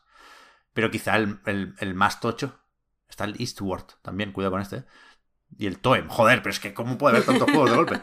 Pero quizá el que más ha dado que hablar estos días es Deathloop, lo nuevo de Arkane, que de momento ha salido en PC y en PlayStation 5. Es esta console exclusive un poco rara, porque no deja de ser un juego desarrollado y editado por compañías que pertenecen a Microsoft, pero creo que ese debate o ese morbillo ha quedado un poco apartado cuando, por suerte creo yo, ha tocado hablar del juego, ¿no? Tú lo has analizado en anightgames.com, Víctor. Sí, sí, sí. ¿Tú jugaste al final? Yo estoy en ello, sí. Es que al final le he estado pegando a este más que a otros. Todavía no lo he terminado pero creo que me falta más o menos poco. A falta de saber qué son algunas puertas que están cerradas, y que no voy a decir más, pero ayer abrí la primera. Pero sí tengo a, varios visionarios, a varios objetivos agrupados, sí tengo varias pistas de estas que te vas marcando en, la pizarra imaginaria de Colt. Sí, sí lo tengo hasta el final, digamos, hasta el check de eh, este va a estar en el sitio y en la hora que me interesa. Me falta poco, vaya, eh, perdón. Perdón por enrollarme, pero me falta poco, juego bastante. ¿Y estás de acuerdo con, la, con, el, con el entusiasmo generalizado? Sí, pero. Sí, pero. O sea, no, no, estoy insinuando que esté sobrevalorado ya, ¿eh? pero sí creo que la, la parte del sigilo y la parte más arcane se está cuestionando poco. Se está poniendo poco en duda la inteligencia artificial, por ejemplo. Que me parece desfasadísima. Estos cojones de tirar botellas para despistar y de hackear radios para que hagan ruido y después disparar con un silenciador, que en este caso es una pistola de clavos, a la cabeza y ya está. Pero lo que me gusta de Deadloop es que ha sabido quitar el foco de ahí. Creo que es un juego ingenioso e inteligente por eso. Y creo que es de esos que hace más con menos. Me recuerda a Control en ese sentido. Me parece un juego en cierto sentido menos ambicioso que Dishonored 2. Tú apuntabas a eso, creí entender yo, Víctor, al, decir que no hay nada como esa mansión y que el diseño de niveles no es tan, eh, no sé, lujoso como lo era en Dishonored 2. Pero juega muy bien con el bucle, juega muy bien con las pistas y parece, y eso es lo importante porque así se siente cuando lo juegas, más complejo de lo que es. Sí, eh, mira, hablábamos antes del respeto a la mm, visión del autor ¿no? y, a, las intenciones y no sé qué, no sé cuál. Y, y recientemente, no sé exactamente por qué, mm, casualidades cósmicas supongo, se ha hablado eh, sobre este tema en algún sitio. Yo he visto un par de artículos en PC Gamer, en algún otro lado, en relación al Quick Save quicksave, todos sabemos el, arte del quicksave en consolas. Ceros con el F5, tío. Claro, en consolas es más. Eh, es, menos común porque los inferiores mandos de las tristes consolas no tienen toda esta colección de botones F. Pero en PC, pues es muy habitual en, pues en muchos juegos de rol, en, Immersive Sims, como, como Dishonored o antes Thief o, Deus Ex o demás, pues hacer Quick Save y Quick Reload, que es básicamente un botoncito, normalmente, eh, pues que le das a uno para hacer Quick Save, es decir, un guardado rápido que no te implica eh, pasar por el menú ¿no? de escape, guardar partidas, etcétera, etcétera, que, a menudo se sobrescribe, que no es una... No, es un guardado para crear una, una partida guardada, por así decirlo, sino que es simplemente una herramienta para guardar rápido, probar algo y si sale mal, darle a Quick Load y a otra cosa mariposa, ¿no? Y el Quick Load te carga el Quick Save y no hay Ahora lo vemos como un, como un checkpoint forzoso más que otra cosa, ¿no? Sí, se puede ver de esa manera. Una forma de tú crearte tus checkpoints, ¿no? En, en muchos juegos de rol, como anécdota, en Morrowind, creo que era, el Elder Scrolls 3, un juego que creo que salió en la primera Xbox también, o no sé, no sé si yo soy en 360, creo, creo, que creo que en Xbox 1 fue en realidad. Sí, sí, estuvo hablando Todd Howard de eso cuando Microsoft compró Bethesda. Pero la cosa es que es un juego de PC al final, ¿no? Es un, es un, un clásico juego de PC.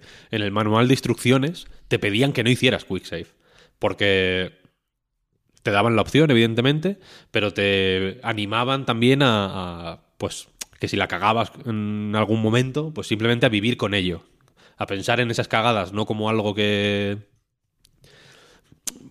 como un fallo tuyo, por así decirlo, sino como una característica o como una algo de da textura a tu personaje, ¿no? Este personaje pues la cagó aquí o, o yo qué sé, eh, en algunos juegos que te, que te, hieren, por ejemplo, en la, pierna, pues, ¿no? Pues tiene una, en el Deus Ex, por ejemplo, que te pueden herir las extremidades y, cojeas y demás, ¿no? O puedes, o usas peor las armas porque te han herido el brazo y cosas así. Pues una eh, característica de tu personaje, ¿no? Como algo, como el, se quedó cojo en tal, algo que puedas incluso rememorar. Cuando estaba explorando no sé qué catacumbas de no sé qué, no sé cuál, me quedé cojo. Eh, y no como un fallo mecánico, ¿no? Que rolearas un poquito más y, pensaras menos en el juego, entiendo yo, como, pues eso, una serie de mecánicas y de sistemas que, pues, que puedes usar un poco a tu placer, ¿no?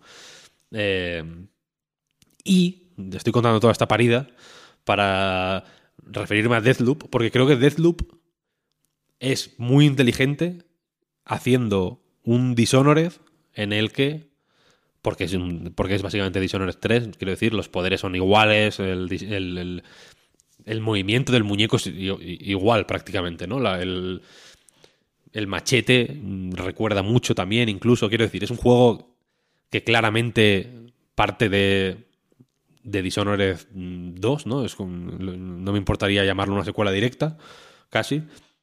Eh, integrando el quick save o la idea de del ensayo y el error en el propio diseño del juego. Y a mí me parece tan brillante por eso. Porque eh, lo hablaba el otro día con un colega, como Jorge Fuentes, escrito en la Night, le hemos tenido algún spoiler casi tal, que, que, a mí me da ansiedad pensar en una partida de Dishonored que, en la que la cago mucho. ¿Sabes? O sea, yo sé que mi objetivo es hacer tal cosa y si, si me propongo que no me vea nadie y no pegar ni un tiro, fallar es algo que no puedo asumir. O sea, tengo, tengo, que, tengo que cargar partidas, ¿sabes? necesito quick save y quick load. En Deathloop, no. En Deathloop, si la cagas, como el propio juego, eh, que está ambientado en una isla que vive en un bucle temporal, eh, pues por una organización que básicamente ha reunido ahí a una serie de excéntricos, iba a decir de científicos, bueno, no todos son científicos, ¿no? Es una serie de personas excéntricas que buscan la vida eterna a través de revivir una y otra vez el mismo día, ¿no? Em, entonces, eh, tú estás en esa isla y cuando mueres, despiertas en el, en el primer, en el día uno, por así decirlo, ¿no? En la primera mañana que te despertaste en una playa eh, y, claro, tú como jugador te acuerdas de lo que has hecho en ese, en ese tramo, pero el personaje también. Entonces, toda la información que vas encontrando, pues la tienes. Eh, si sabes que en tal distrito hay cuatro zonas en el juego, en tal zona al atardecer pasa tal cosa, una vez que, una vez que Colt, el protagonista, descubre eso, ya está, ya lo sabe para siempre. No es como en un Dishonored que si, por entendernos, si tú abres una puerta en, Dishonored y, y ves que hay tres enemigos con escopetas, si cargas la partida antes de abrir esa puerta, tu personaje no sabe esa información. En este juego sí lo sabe. Y, lo, y hace comentarios sobre ello y lo anticipa y como dices, lleva un registro de... como en su... en su base, por así decirlo, de toda la... de todo lo que ha ido viendo, ¿no? Te mueves por la isla por una serie de túneles de tu propiedad. Creo que lo llaman los túneles de Colt, ¿no? En algún momento. Es, son una serie de ah, túneles que, que recorren la isla y que y que te, desde el principio te dan a entender que es algo eh, que, tú utilizas, ¿no? Luego se descubre que tú, tienes un papel más importante en la isla de lo que parecía y demás. Eh, entonces, por eso me parece brillante, porque todo el juego está diseñado eh, y, y cada idea está engarzada alrededor de este hecho de que vas a tener que repetir lo mismo una y otra vez porque el juego, eh, por la estructura, te obliga, pero también porque es la forma de jugar. Porque a Dishonored, no sé si tú te acuerdas, que en su día hubo muchos debates sobre cómo se jugaba bien, hmm. ¿sabes? Sobre si había que repetir muchas veces la misma misión, sobre si había que jugártelo una vez nada más, sobre si sobre si jugártelo una vez nada más era pues de nuevo ir en contra de la visión del, de los autores, de hecho, ¿no? Y si no es la gracia en realidad que si tienes 50 formas de hacer una misión, pues lo ideal es hacer las 50, ¿no? Habrá quien te diga que sí, habrá quien te diga que no, que, que, que también tiene gracia hacer una y que sea la tuya, ¿no? Al final. Eh, entonces eso, Deathloop, lo integra en su propio diseño y a mí eso es lo que me parece la hostia, porque me porque lo veo muy muy compacto y, veo que todo está en su sitio, ¿sabes? Y, y, aunque haya cosas que a mí quizá me hubieran gustado más, por ejemplo, a mí me habría gustado más que los enemigos no fueran tan zopencos, por ejemplo. Pero ¿qué pasa? Que están todos borrachos la mayoría del tiempo, ¿no? Hay un montón de... Como, como es una cosa, como es una isla así de eso, como son todos están todos atrapados en este bucle temporal y son tienen un rollo como nihilista de que desde por la mañana ya se están emborrachando a medida que avanza la en uno de los distritos que se llama Updam eh, están preparando como por la noche fuegos artificiales básicamente entonces como que a medida a medida que vas a lo largo del día yendo por el por este distrito pues ves cómo van montando un escenario no cómo van llevando fuegos artificiales están haciendo igual y a medida que va llegando la noche pero ocurre todo el día, cada vez vas ves a más gente borracha. Hay muchas botellas en este juego porque, porque son el objeto básico que usas para distraerles, ¿no? Para cogerlos y tirárselo a no sé dónde y como que vayan hacia allí a ver qué ha pasado, pero también porque están todos pedo todo el día, en realidad, ¿no? Hay, hay muchas, hay pintadas por las calles que ponen Forever Young y Young está eh, tachado y abajo pone Drunk. Entonces, la inteligencia artificial efectivamente no es la mejor, pero el juego, a sabiendas de que quiere que la inteligencia artificial sea así, por H o por B, luego ya puedes estar más o menos de acuerdo, pero el juego quiere que la inteligencia artificial no sea particularmente buena. Y lo justifica así, emborrachando a los personajes. Evidentemente no son los más avispados del mundo, pero es que antes de que le cortes el cuello, estaba tambaleándose, ¿sabes? O meando por un acantilado, o, tirado en el suelo con las piernas para arriba, ¿no? apoyado en un autobús. Los personajes tienen este rollo nihilista y, y hedonista y un poco tal, que, que creo que es, una, que es la manera de Arkane como toda esta ambientación setentera, loca, rollo eh, sí, setentera, vaya. De, esta, época, este rollo setentero del, de, las casas con. Eh, como con sofás de terciopelo, ¿no? Y con todo moqueta y con colorines por todos los lados y con muebles locos, como de este hedonismo un poco de la.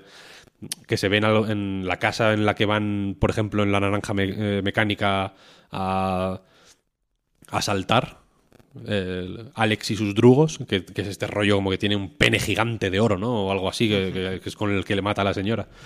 Eh, este, tiene este rollo de decadencia, ¿no? De los valores, eh, si quieres decirlo así, que le va de puta madre para que tú, si la lías en un momento, porque la puedes liar muchas veces. Los, los planes más complejos en Deathloop tienen muchos pasos, ¿no? Y, es fácil que te pillen o, o, que mates a uno y otro lo vea y luego te pille a ti y luego vengan todos o, que salte una alarma o que te o que te quiten más vida de la cuenta. Es relativamente fácil que te maten porque tienes tres intentos, en realidad, ¿no? No es que si te matan empiezas otra vez, sino que tienes tres intentos por un poder que tienes y tal. Eh, entonces, yo creo que está pensado para que si la lías, insisto, pues simplemente digas, mira, fuck it, ¿sabes? No quería pegar tiros, pero mira, voy a coger esta escopeta y voy a entrar aquí a, a, morir o matar, me da igual morir o matar, en realidad. Quiero, quiero probar qué pasa, ¿sabes? O te animas a probar cosas de las que no estás del todo seguro, simplemente por ver qué pasa, ¿no? Y veo que es un... En este contexto tan adolescente y tan tonto y tan viva la vida, yo lo que veo es un control de, lo, que están haciendo, ¿sabes? Y, una, y unas ideas tan claras que, joder, que me parecen de... ya digo, no de, no de experimento o de, o de, o de prueba tonta, sino de juego de madurez puro y duro. ¿Sabes? De decir, vale, em, chapó, ya, ya no estáis probando a ver qué se puede hacer, estáis haciendo estáis eh, utilizando vuestras herramientas con, con, con, una profesionalidad y una, y una habilidad de, de, auténtico artesano, ¿sabes? Ya no sois aprendices. ya, le tengo que dar un, par de vueltas más a estas ideas y quiero ver cómo acaba el juego porque quiero ver, por ejemplo, cuánta libertad tienes para cumplir con ese objetivo último de matar a los ocho visionarios en un solo día para romper el bucle, porque creo, Víctor, que solo hay una forma de hacerlo, ¿no? Quiero decir, el juego te lleva un poco de la mano, en tanto que tú vas siguiendo pistas para cada caso o, para cada objetivo, ¿no? Hasta que llegas a la conclusión de, ok, la manera correcta de matarlo es esta. Tengo que conseguir que esté en este distrito a esta hora, ¿no? Porque está compartimentado el espacio y el tiempo. Hay, como decías, Víctor, cuatro distritos y cuando te desplazas de uno a otro, eh, pasa X tiempo. Es decir, mm, eh, la mañana da paso al mediodía, el mediodía a la tarde y la tarde a la noche. Y después de la noche volvemos a empezar. Pero mientras te mueves libremente por un distrito, el tiempo no avanza. Es solo al hacer el viaje rápido para entendernos, con lo cual, por huevos tienes que hacer carambolas porque tienes que acabar matando a ocho personas eh, en cuatro acciones, ¿no? Porque no puedes ir y volver de cada distrito. No sé si me he explicado, pero el juego, esto creo que es importante también, sí se explica muy bien. He leído por ahí que a la gente se le hace largo el tutorial. Yo creo que dura lo que tiene que durar para explicarte el juego. Y no se siente un tutorial, se siente como un prólogo, ¿no? A mí me, gustó mucho que me explicara el propio juego de qué va esto mejor que los vídeos promocionales, que es algo que hemos criticado aquí bastante, que ha habido 3.000 y quizá uno para explicar bien de qué va esto, ¿no? Y, si justo ese no lo veías, pues igual todavía no, no sabes de qué va la, cosa. Es gracioso, es, gracioso, quiero decir, o sea, narrativamente está bien contado, ocurren cosas interesantes, está guay. A mí me parece una introducción muy buena. está bastante bien, bastante bien. Me, gusta que, sea menos grave que Dishonored, ¿no? Creo que es una forma de refrescar mecánicas que se reutilizan. Pero eso, creo que es un mundo con menos instancias de, de, de, lo que uno podía pensar. Y en ese sentido, lo, que decías, Víctor, de la maestría y la artesanía y tal, yo estoy a favor de, del humo y los espejos. Creo que Deathloop los usa muy bien, porque no, es un juego que te permita ser muy, muy libre, aunque sí hay maneras distintas de aproximarte a una ubicación, pero al final tú estás siguiendo un, punto. O sea, y lo digo como algo positivo, ¿eh? que me parece bien. Y aquí el atractivo es ir tirando del hilo, ir viendo cómo una pista te lleva a otra, cómo una pieza se encaja con otra, pero solo hay una forma de hacerlo, creo yo, ¿no? Te diría que no. te diría que no. Vale, vale, vale. Pues todavía no. no te, sé. Te diría que hay una eh, evidente. El juego te va llevando a esa, de hecho, ¿no? Hay, hay momentos en los que hay cinemáticas de estas como animadas, ¿no? De que, se vienen en los trailers también. Que, que creo que es la forma que el juego tiene de decirte que estás avanzando. ¿sabes? En plan, no... Mm. esto es clave, esto que has descubierto es clave y te lo ponemos en dibujitos animados para que te acuerdes de, de, esta información en concreto. Pero yo diría que hay más maneras. Vale, pues lo miraré. o sea, más maneras, más allá de ahora que tengo aquí a todos los visionarios que debía agrupar, pues me da igual tirarles una granada que activar un botón para que se inunde una habitación, ¿no? Sí, sí, sí. Pues eso es lo que me falta por ver. Pero lo digo también pensando en la gente que no sabe cuánto de rompecabezas tiene esto o hasta qué punto necesitará tener una libreta a mano para hacer un plan maestro. Yo creo que el juego es acertadamente lineal, voy a decir. O, menos eh, o no lineal de una forma menos abrumadora de lo que parece al principio, sobre todo. Exacto. No es abrumador. Es, eso es lo que quería decir. Eso es lo que quería decir. No te dicen. Eso, hay que matar a ocho. No, no es un crackdown en, ese planteamiento, ¿no? Hay que matar a ocho y haz lo que quieras en el orden que quieras. Creo que hay unos. Pues unas pistas y unas historias que, que está bien que estén porque seguirlas es lo que a mí más me está gustando el juego. La otra cosa que tenía que apuntar a Víctor es que, enlazando de nuevo con, eso que decías de Dishonored, de si hay una forma buena de jugar o no, si hay que hacerlo con sigilo, si hay que hacerlo sin matar a nadie, que son opciones que, se contemplan, ¿eh? Faltaría más. Bueno, aquí lo de no matar no. Aquí no letal no es una opción, porque total, si se van a reiniciar, ¿qué más da que le rompas el cuello? Pero, pero sí está un poco el, sigilo versus los disparos, ¿no? Y a mí los, los tiroteos que, sí creo, como decías, Víctor, que se integran más y mejor en el juego porque fallar significa otra cosa. Entonces, eh, que salga mal el plan A del sigilo y tener que pasar a, los disparos me molesta menos que en Dishonored, efectivamente. Pero los disparos están normal, sin más. No creo que sea un Destiny en cuanto a gameplay. Pero, pero sí que he notado que aporta un poco el tema de los gatillos. Y es, un pelín tramposo, los gatillos, quiero decir, del, del DualSense, la resistencia y tal, ¿no? El, eh, siendo un, un, juego de disparos eh, no especialmente brillante en eso, se nota más lo que añade pues la resistencia de los gatillos, la vibración del mando, hay una mecánica que luego se, se, se, desecha muy rápido porque las mejores armas ya no hacen eso. Pero al principio las armas se encasquían mucho y yo estoy seguro de que era para enseñar que se puede bloquear el gatillo del mando de Play 5, ¿no? Pero me ha gustado eso. Me ha gustado eso, que a veces se nos olvida que tenemos consolitas y cacharritos y mandos relativamente nuevos. Y me ha gustado que Deadloop me lo recordara. Aunque sea un poquito y aunque no sea muy importante. ¿eh? Pero cualquier ayuda es, bienvenida, a eso voy, en, los disparos de Deadloop. Sí, el arsenal en general tampoco es. Mm, no hay, no hay ningún arma muy llamativa. No al, principio precisamente entre que se encasquillan y que la, de clavos, por ejemplo, es más, más apetecible de usar, porque, suele, porque creo que es la primera azul que consigues, ¿no? Al final. A mí me pasó, sí. Creo que, creo que más o menos mm, está pensado para que sea así. Entonces como que la usas más, tiene este rollo de que, que puedes cargar el disparo y todo eso. A mí me habría gustado que, hubiera más armas raritas en ese sentido. Creo que le habría ido guay, pero bueno yo como en, estos juegos intento disparar lo mínimo posible, tampoco me ha... Eh, tampoco me ha parecido muy, muy catastrófico. Guay, yo lo recomiendo mucho, vaya, por, por muchas razones, ¿eh?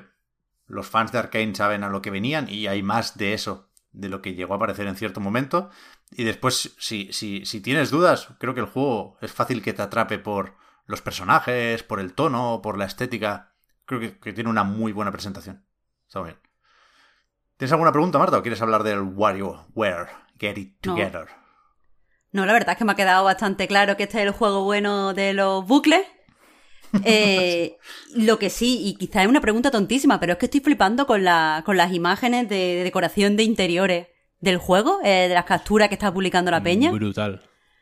Eh, te, quería preguntar, Víctor, precisamente porque yo sé que tú eres hiper fan de, y siempre te fijas en las decoraciones de interiores. ¿Te da tiempo el juego? O sea, ¿te da margen para disfrutar de eso in-game? Que no sea a partir de captura y tal, o pasa desapercibido porque estás inmerso en cierto mm, frenetismo, en ciertos objetivos que tienes que hacer de una forma eh, rápida o eficiente.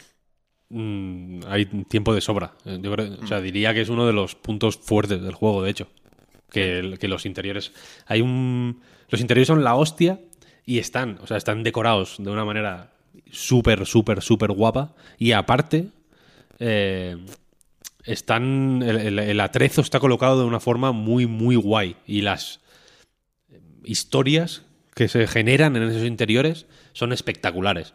Me, me acuerdo de cuando hicimos el directo del Wolfenstein, eh, Pep, que, el, que, el, diseño de niveles del Wolfenstein en cierta medida es de Arkane, de hecho. Sí. Se, ve, es aromático. Entrar a meterte por unas escaleras y, meterte en una puerta abierta y ver cómo es una casa por dentro en ese juego. Fíjate que es malísimo el Wolfenstein Jumblood este. sí. Pero el, diseño de los interiores es mágico, absolutamente, es increíble.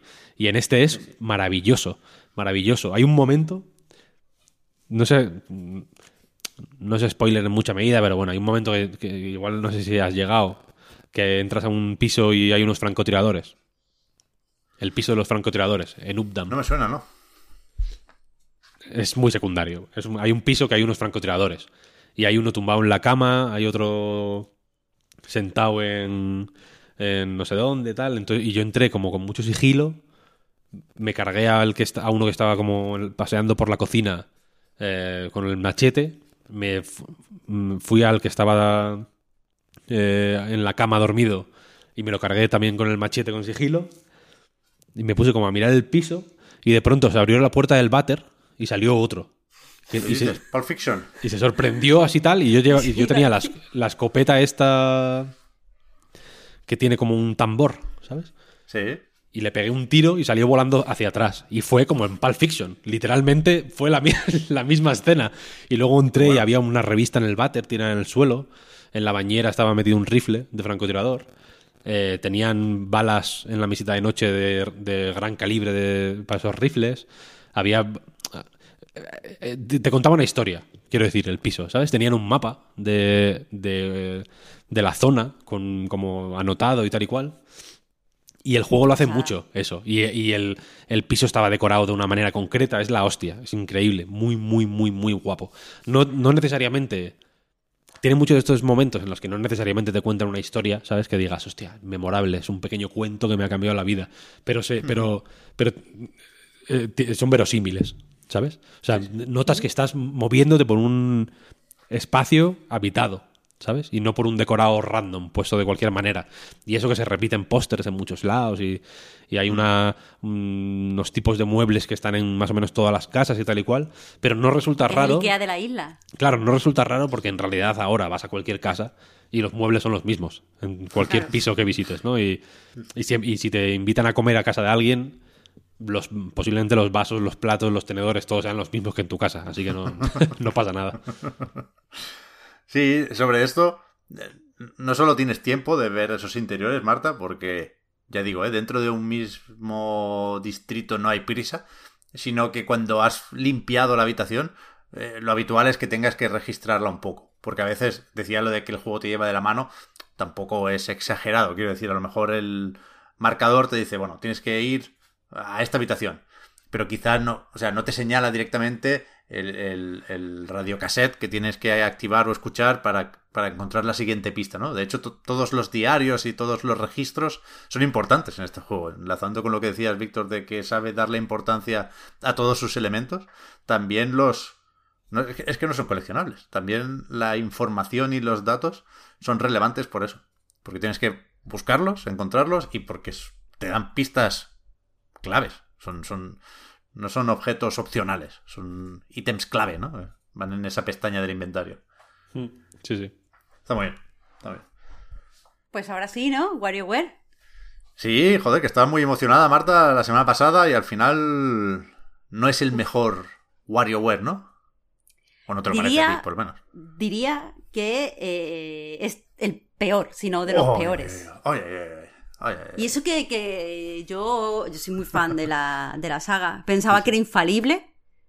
Porque, joder, eh, son microjuegos que, que, resuelves en, 10 segundos y que después te da como un eh, output gracioso, no se puede fallar ahí. Sobre todo si ya de base eres gracioso o si la forma que, utilizas de, hacer humor se basa en la sorpresa, eh, los chistes que puedes crear son infinitos. Yo, yo pensaba que esto era infalible, pero el problema es que cuanto más lo pienso, más me doy cuenta de que este Get Together está un poco desganado. En el sentido de que, además de, este humor, para quien no lo sepa, en WarioWare resuelve, o sea, te, te ponen en una situación, en medio de una situación, por ejemplo, evita el robo. Y a lo mejor lo que tienes que hacer en poquísimos segundos es levantar una alcantarilla para que se tropiece el ladrón y eh, pues la señora no recupere su bolso. Eh, pues eh, muchos, la mayoría de estos microjuegos tienen una solución, o sea, tienen cuando se resuelven, pues un como un micro epílogo donde hay un chiste. que puede ser, por ejemplo, ve una bañera, este es de este WarioWare, quita el tapón. Quitas el tapón, se va el agua y hay dos patitos. ¿O qué tiene eh, esta persona en la mano? Tienes que darle a la pantalla para aclarar la. O sea, para aclarar la, foto, para quitar lo que hay de esto, y de repente el tío que parece que lleva una jabalina porque es de las Olimpiadas, lleva una tarta que se la va a tirar a alguien en la cara. Ese tipo de chistes que también es muy infantil, pero a mí me funciona un montón. Eh, de gag súper rápido, yo pensaba eso, que no se podía fallar. Pero claro, eh, ahora comprendo que la saga también se ha basado mucho en el ingenio con el que adaptaba todos estos microjuegos al hardware donde íbamos a jugar. Y en ese sentido, eh, para mí, yo, he jugado a, casi todos, menos, eh, y de los actuales, el único que no jugaba es el de Wii U. y, pero creo que el mejor ejemplo de lo que sabe hacer bien WarioWare lo encontramos en el de, en el DS o en el de 3DS, en el Gol. porque al fin y al cabo era una consola con muchas posibilidades. Entonces había eh, microjuegos que era eh, haz que gire el molinillo de viento. Y tú soplabas y cuando el molinillo de viento eh, giraba pues a lo mejor pasaba tal y tenías una solución del puzzle que era graciosa. O tenías cosas como celebra no sé qué y tenías como que tocar las palmas que da un aplauso y la persona que, o sea, el muñeco que había en el, en el juego, pues mm, se ponía contento, yo qué sé, cosas así. Entonces, eh, o usaba el giroscopio, muchas veces otro, otros WarioWare han usado la cámara, otros, ¿sabe? Ha tenido como muchos recursos. Y eso era divertido, o sea, básicamente tenías que ver cómo se resolvía el, el minijuego teniendo en cuenta todos los recursos que tú tenías a tu alcance. Este eh, WarioWare para Switch no utiliza la mayoría de, de, bueno, la mayoría no utiliza ninguna de las, de los gimmicks o de las eh, chorraditas en el buen sentido que tiene Switch, no utiliza el giroscopio, no utiliza el infrarrojo, no utiliza ninguna de las cosas que se utilizaban, por ejemplo, en, el labo. Y lo único que, basa su, diseño es que la Wii, o sea, la Switch está creada para jugar con alguien. Entonces es un WarioWare enfocado mucho al multijugador. En ese sentido, sí que creo que el modo eh, campaña, el modo historia, que como en todos los WarioWare tenemos que ir desbloqueando uno por uno a los diferentes personajes, solo que aquí estamos dentro de un videojuego y eh, pues tenemos que, eliminar los virus para que los personajes se incorporen a nuestro equipo, pero vamos, es lo mismo, son los mismos personajes de siempre. Eh, el caso es que, eso, que lo, en el modo campaña en cooperativo, pues está muy guay porque hay algunos minijuegos que se mantienen igual, hay otros minijuegos que están adaptados porque eh, es para hacerlo como más eh, gracioso, para que los dos jugadores no se enfrenten, no que compitan, pero se puedan equivocar y sea como, no, ¿por qué has tocado eso? No tendrías que haberte movido. Y ese, ese tipo de cosas, eso está, está bien. Pero como un solo jugador eh, deja mucho que desear. Y además el feel del juego, este es mi mayor problema con, con el título, no es el mismo. Porque, como, como ya dije a raíz de la demo, porque esto lo vi venir desde la demo, Normalmente eh, WarioWare es divertido porque es muy rápido y es muy rápido porque hay que hacer pocas, eh, pocos pasos mentales para resolver el microjuego. Es verlo, identificarlo, normalmente, como, es evidente en WarioWare, cuanto más has jugado mejor eres porque recuerdas cómo se hace el minijuego. Entonces, eh, eso, identificar el minijuego y hacer la acción para, para resolverlo. Por ejemplo, aparece en pantalla el minijuego de eh, sopla las velas. Y tú haces en el micrófono. Y entonces las velas se han, se han soplado. O yo qué sé, mete. Qué eh, guapo estaba eso, ¿eh? Sí, ¿verdad? A mí me encanta. que es una tontería, pero es que me encantaba. O, cuando jugabas con el, de esto con la cámara, pues encuentra eh, ayuda a la chica y a lo mejor la chica es una modelo y tenías que mover la consola hasta que la encuadrabas y hacías la foto. Eh, y entonces, pues eso, pues se hacía modelo famoso y aparecía en una portada. Ese tipo de cosas. Eh, pues ¿Qué estaba diciendo? Ah, vale, pues aquí en Switch tienes que hacer un montón de, de, pasos porque eh, puedes jugar con todos los personajes, pero controlas al personaje, a los personajes y además los personajes cada uno se mueve e interacciona con el entorno de forma diferente. Entonces, tienes que ver el minijuego, tienes que identificarlo, tienes que ser consciente de qué, de qué personaje lleva, eh, juegas Tienes que mover el personaje, siendo consciente de cómo se mueve este personaje, porque hay algunos que no pueden andar o desplazarse de forma normal, sino que tienen que ir como agarrados a unas argollas. Y después tienes que tener en cuenta cómo interacciona el personaje con el entorno para resolverlo, porque hay personajes, por ejemplo, que solo saltan en una dirección, o que solo disparan eh, hacia la derecha, o que solo disparan hacia arriba. Eh, entonces, los juegos son mucho más lentos de lo que deberían ser, en mi opinión. Aparte, hay más de 200 minijuegos y como está claramente enfocado para el multijugador, hay minijuegos que con ciertos personajes concretos son casi imposibles de resolver. Claro, están hechos para que tú llevas un personaje. Si con ese personaje no se puede casi resolver ese minijuego, pues lo haga tu, acompañante. Eh, pero claro, cuando jugamos con uno, eh, y sobre todo cuando queremos hacer una buena puntuación en los modos más extremos, es muy frustrante eh, que, por ejemplo, tenemos que Mm, pues eh, hacer algo de, golpear eh, un, objeto en la pantalla y tenemos un personaje que se va desplazando sola de izquierda a derecha y tenemos que esperar a que dé la vuelta y a lo mejor se gasta el tiempo. Eso es, verdaderamente frustrante. Eh, para, supongo, aprovechar aún más el multijugador y convertirlo en lo que sí que sería el gimmick de este WarioWare en concreto, han metido, también una serie de, modos, popurrís, que están centrados sobre todo en modos fiesta, modos competitivos y tal. Y en ese sentido todo es bastante irregular. Hay modos que están muy chulos. A mí me gusta uno que es como de patata caliente, en donde si tú te pasas el minijuego, eh, te vas a, inflar la patata, el globo, vaya, te vas a, inflarlo, porque si explota mientras tu, tu competidor, tu, el otro jugador, está en el minijuego, tú ganas.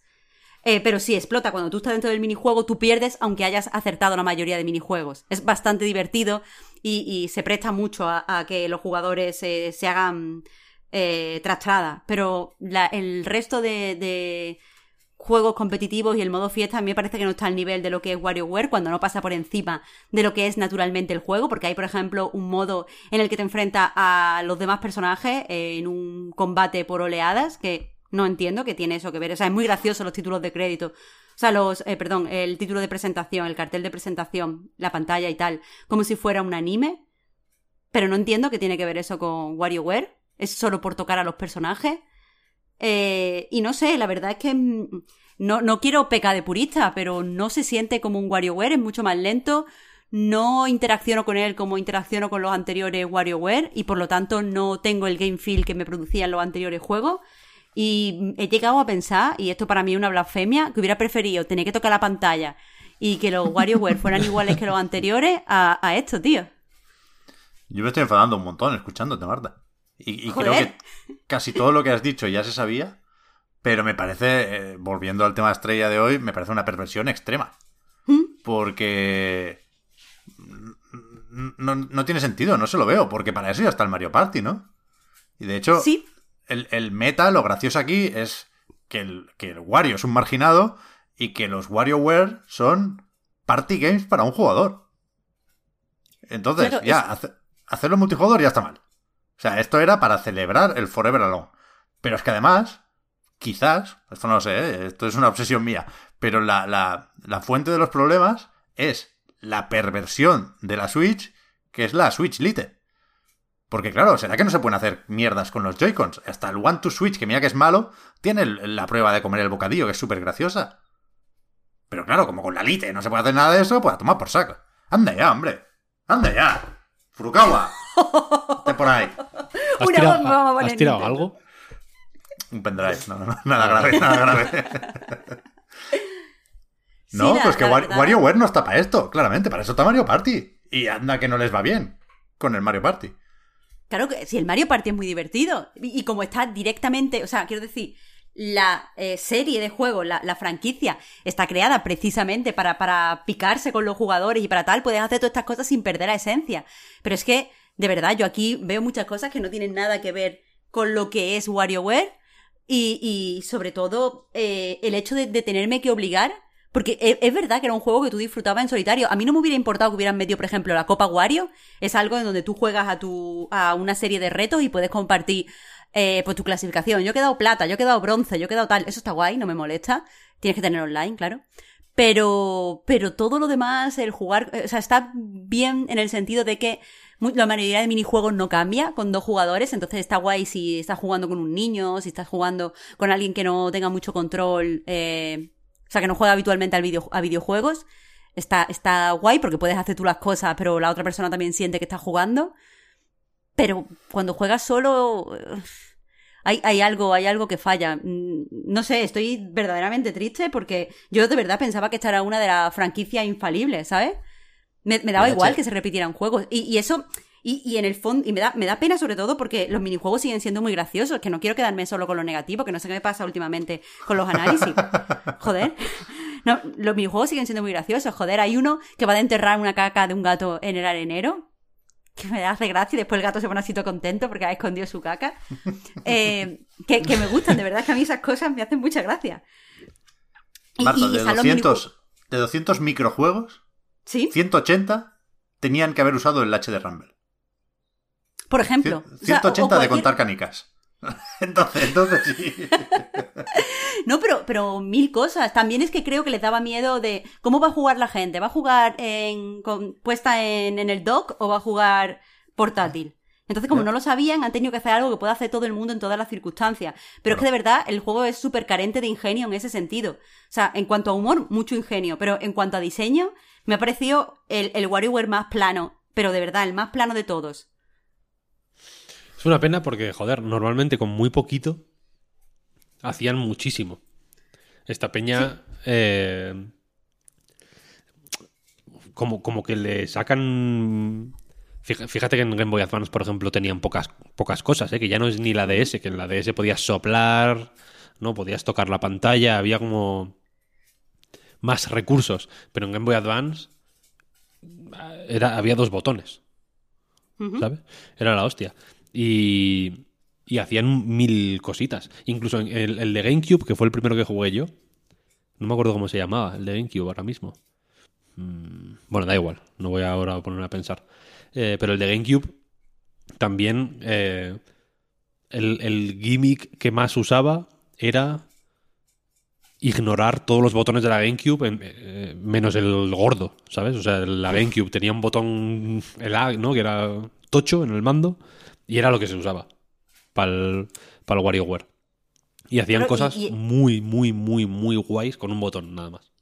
Claro, y el de Wii tenía un montón de gimmicks también que estaban relacionados con el hardware y otros que no, porque es verdad que tenían algunos minijuegos, no sé si la habéis jugado, de pon tal postura y la tenías que poner.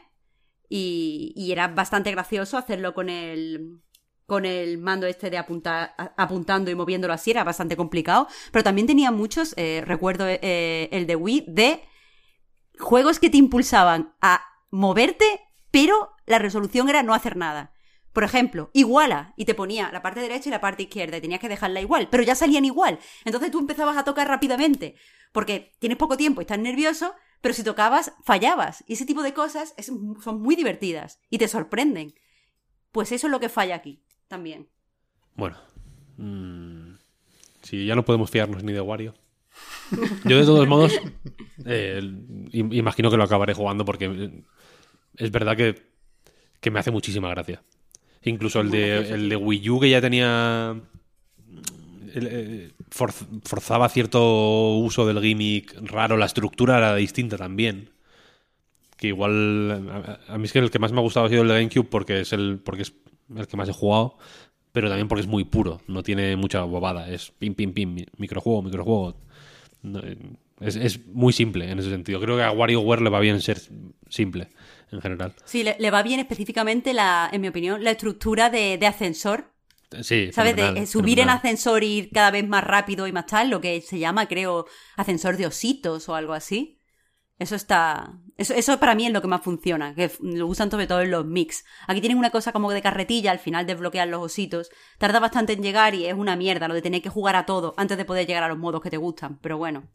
El caso es que mm, eh, lo que decías de que aunque tal igual te hace mucha gracia es que es a mí me pasa que, es que, me, que me, meo, no puedo, no puedo. O sea, me hace muchísima gracia. Me parece hiper, hiper, hiper, hiper gracioso.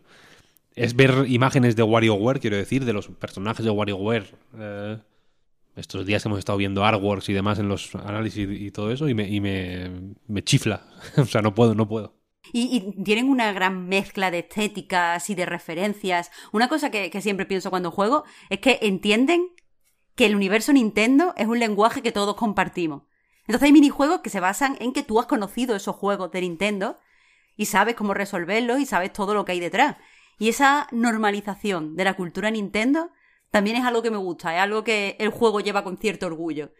Y me, me mola. Aparte, mención súper rápida que sé que hay gente que le molesta, pero me encanta el hecho de que haya un personaje que es un chico, un niño gamer, y su lore sea es un niño gamer porque su madre es gamer y le han metido el amor por los videojuegos, porque hacen falta más personajes de mujeres de mediana edad que jueguen a videojuegos.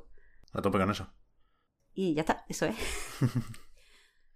pues va a ser que hasta aquí este podcast reload, este segundo programa, me va a joder eh, toda la temporada la coña del menos uno, ¿eh? Porque, ¿qué, digo ahora? ¿Segundo o tercer programa? Es el, segundo. El segundo, ¿no? Hasta aquí este segundo programa, pues. La semana que viene. Hmm, tenemos también cosas que no se pueden decir, pero tampoco van a ser muy difíciles de acertar. Yo quiero hacer algo con los pendientes, ¿eh? Quiero hablar de Tales of Arise, Artful Escape y todos estos. No penséis que, que, se nos ha escapado ese tren del todo.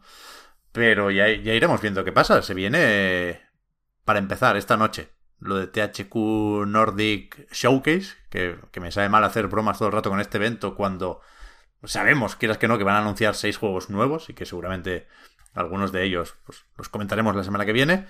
Y, y se viene también el Tokyo Game Show, ¿eh? que no parece que tenga que dejarnos muchos titulares.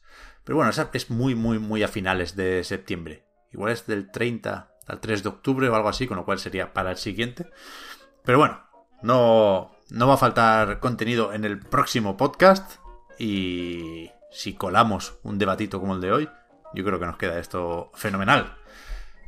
El podcast Reload, igual que a nightgames.com, es posible gracias a vuestras generosas aportaciones, patreon.com barra a nightreload para más información. Eh, hoy vamos a hacer la prórroga porque la semana pasada nos la saltamos por aquello del directo también porque teníamos el menos uno antes y el preguntitas después, pero se acabaron las excusas, hoy hay prórroga. Si no nos apoyáis en Patreon, os lleváis nuestra eterna gratitud igualmente por seguirnos y ayudarnos a mejorar. Y gracias también a Víctor y a Marta por haber estado aquí una semana más. A ti, Pep. Hasta la próxima. chao. chao. Hasta luego.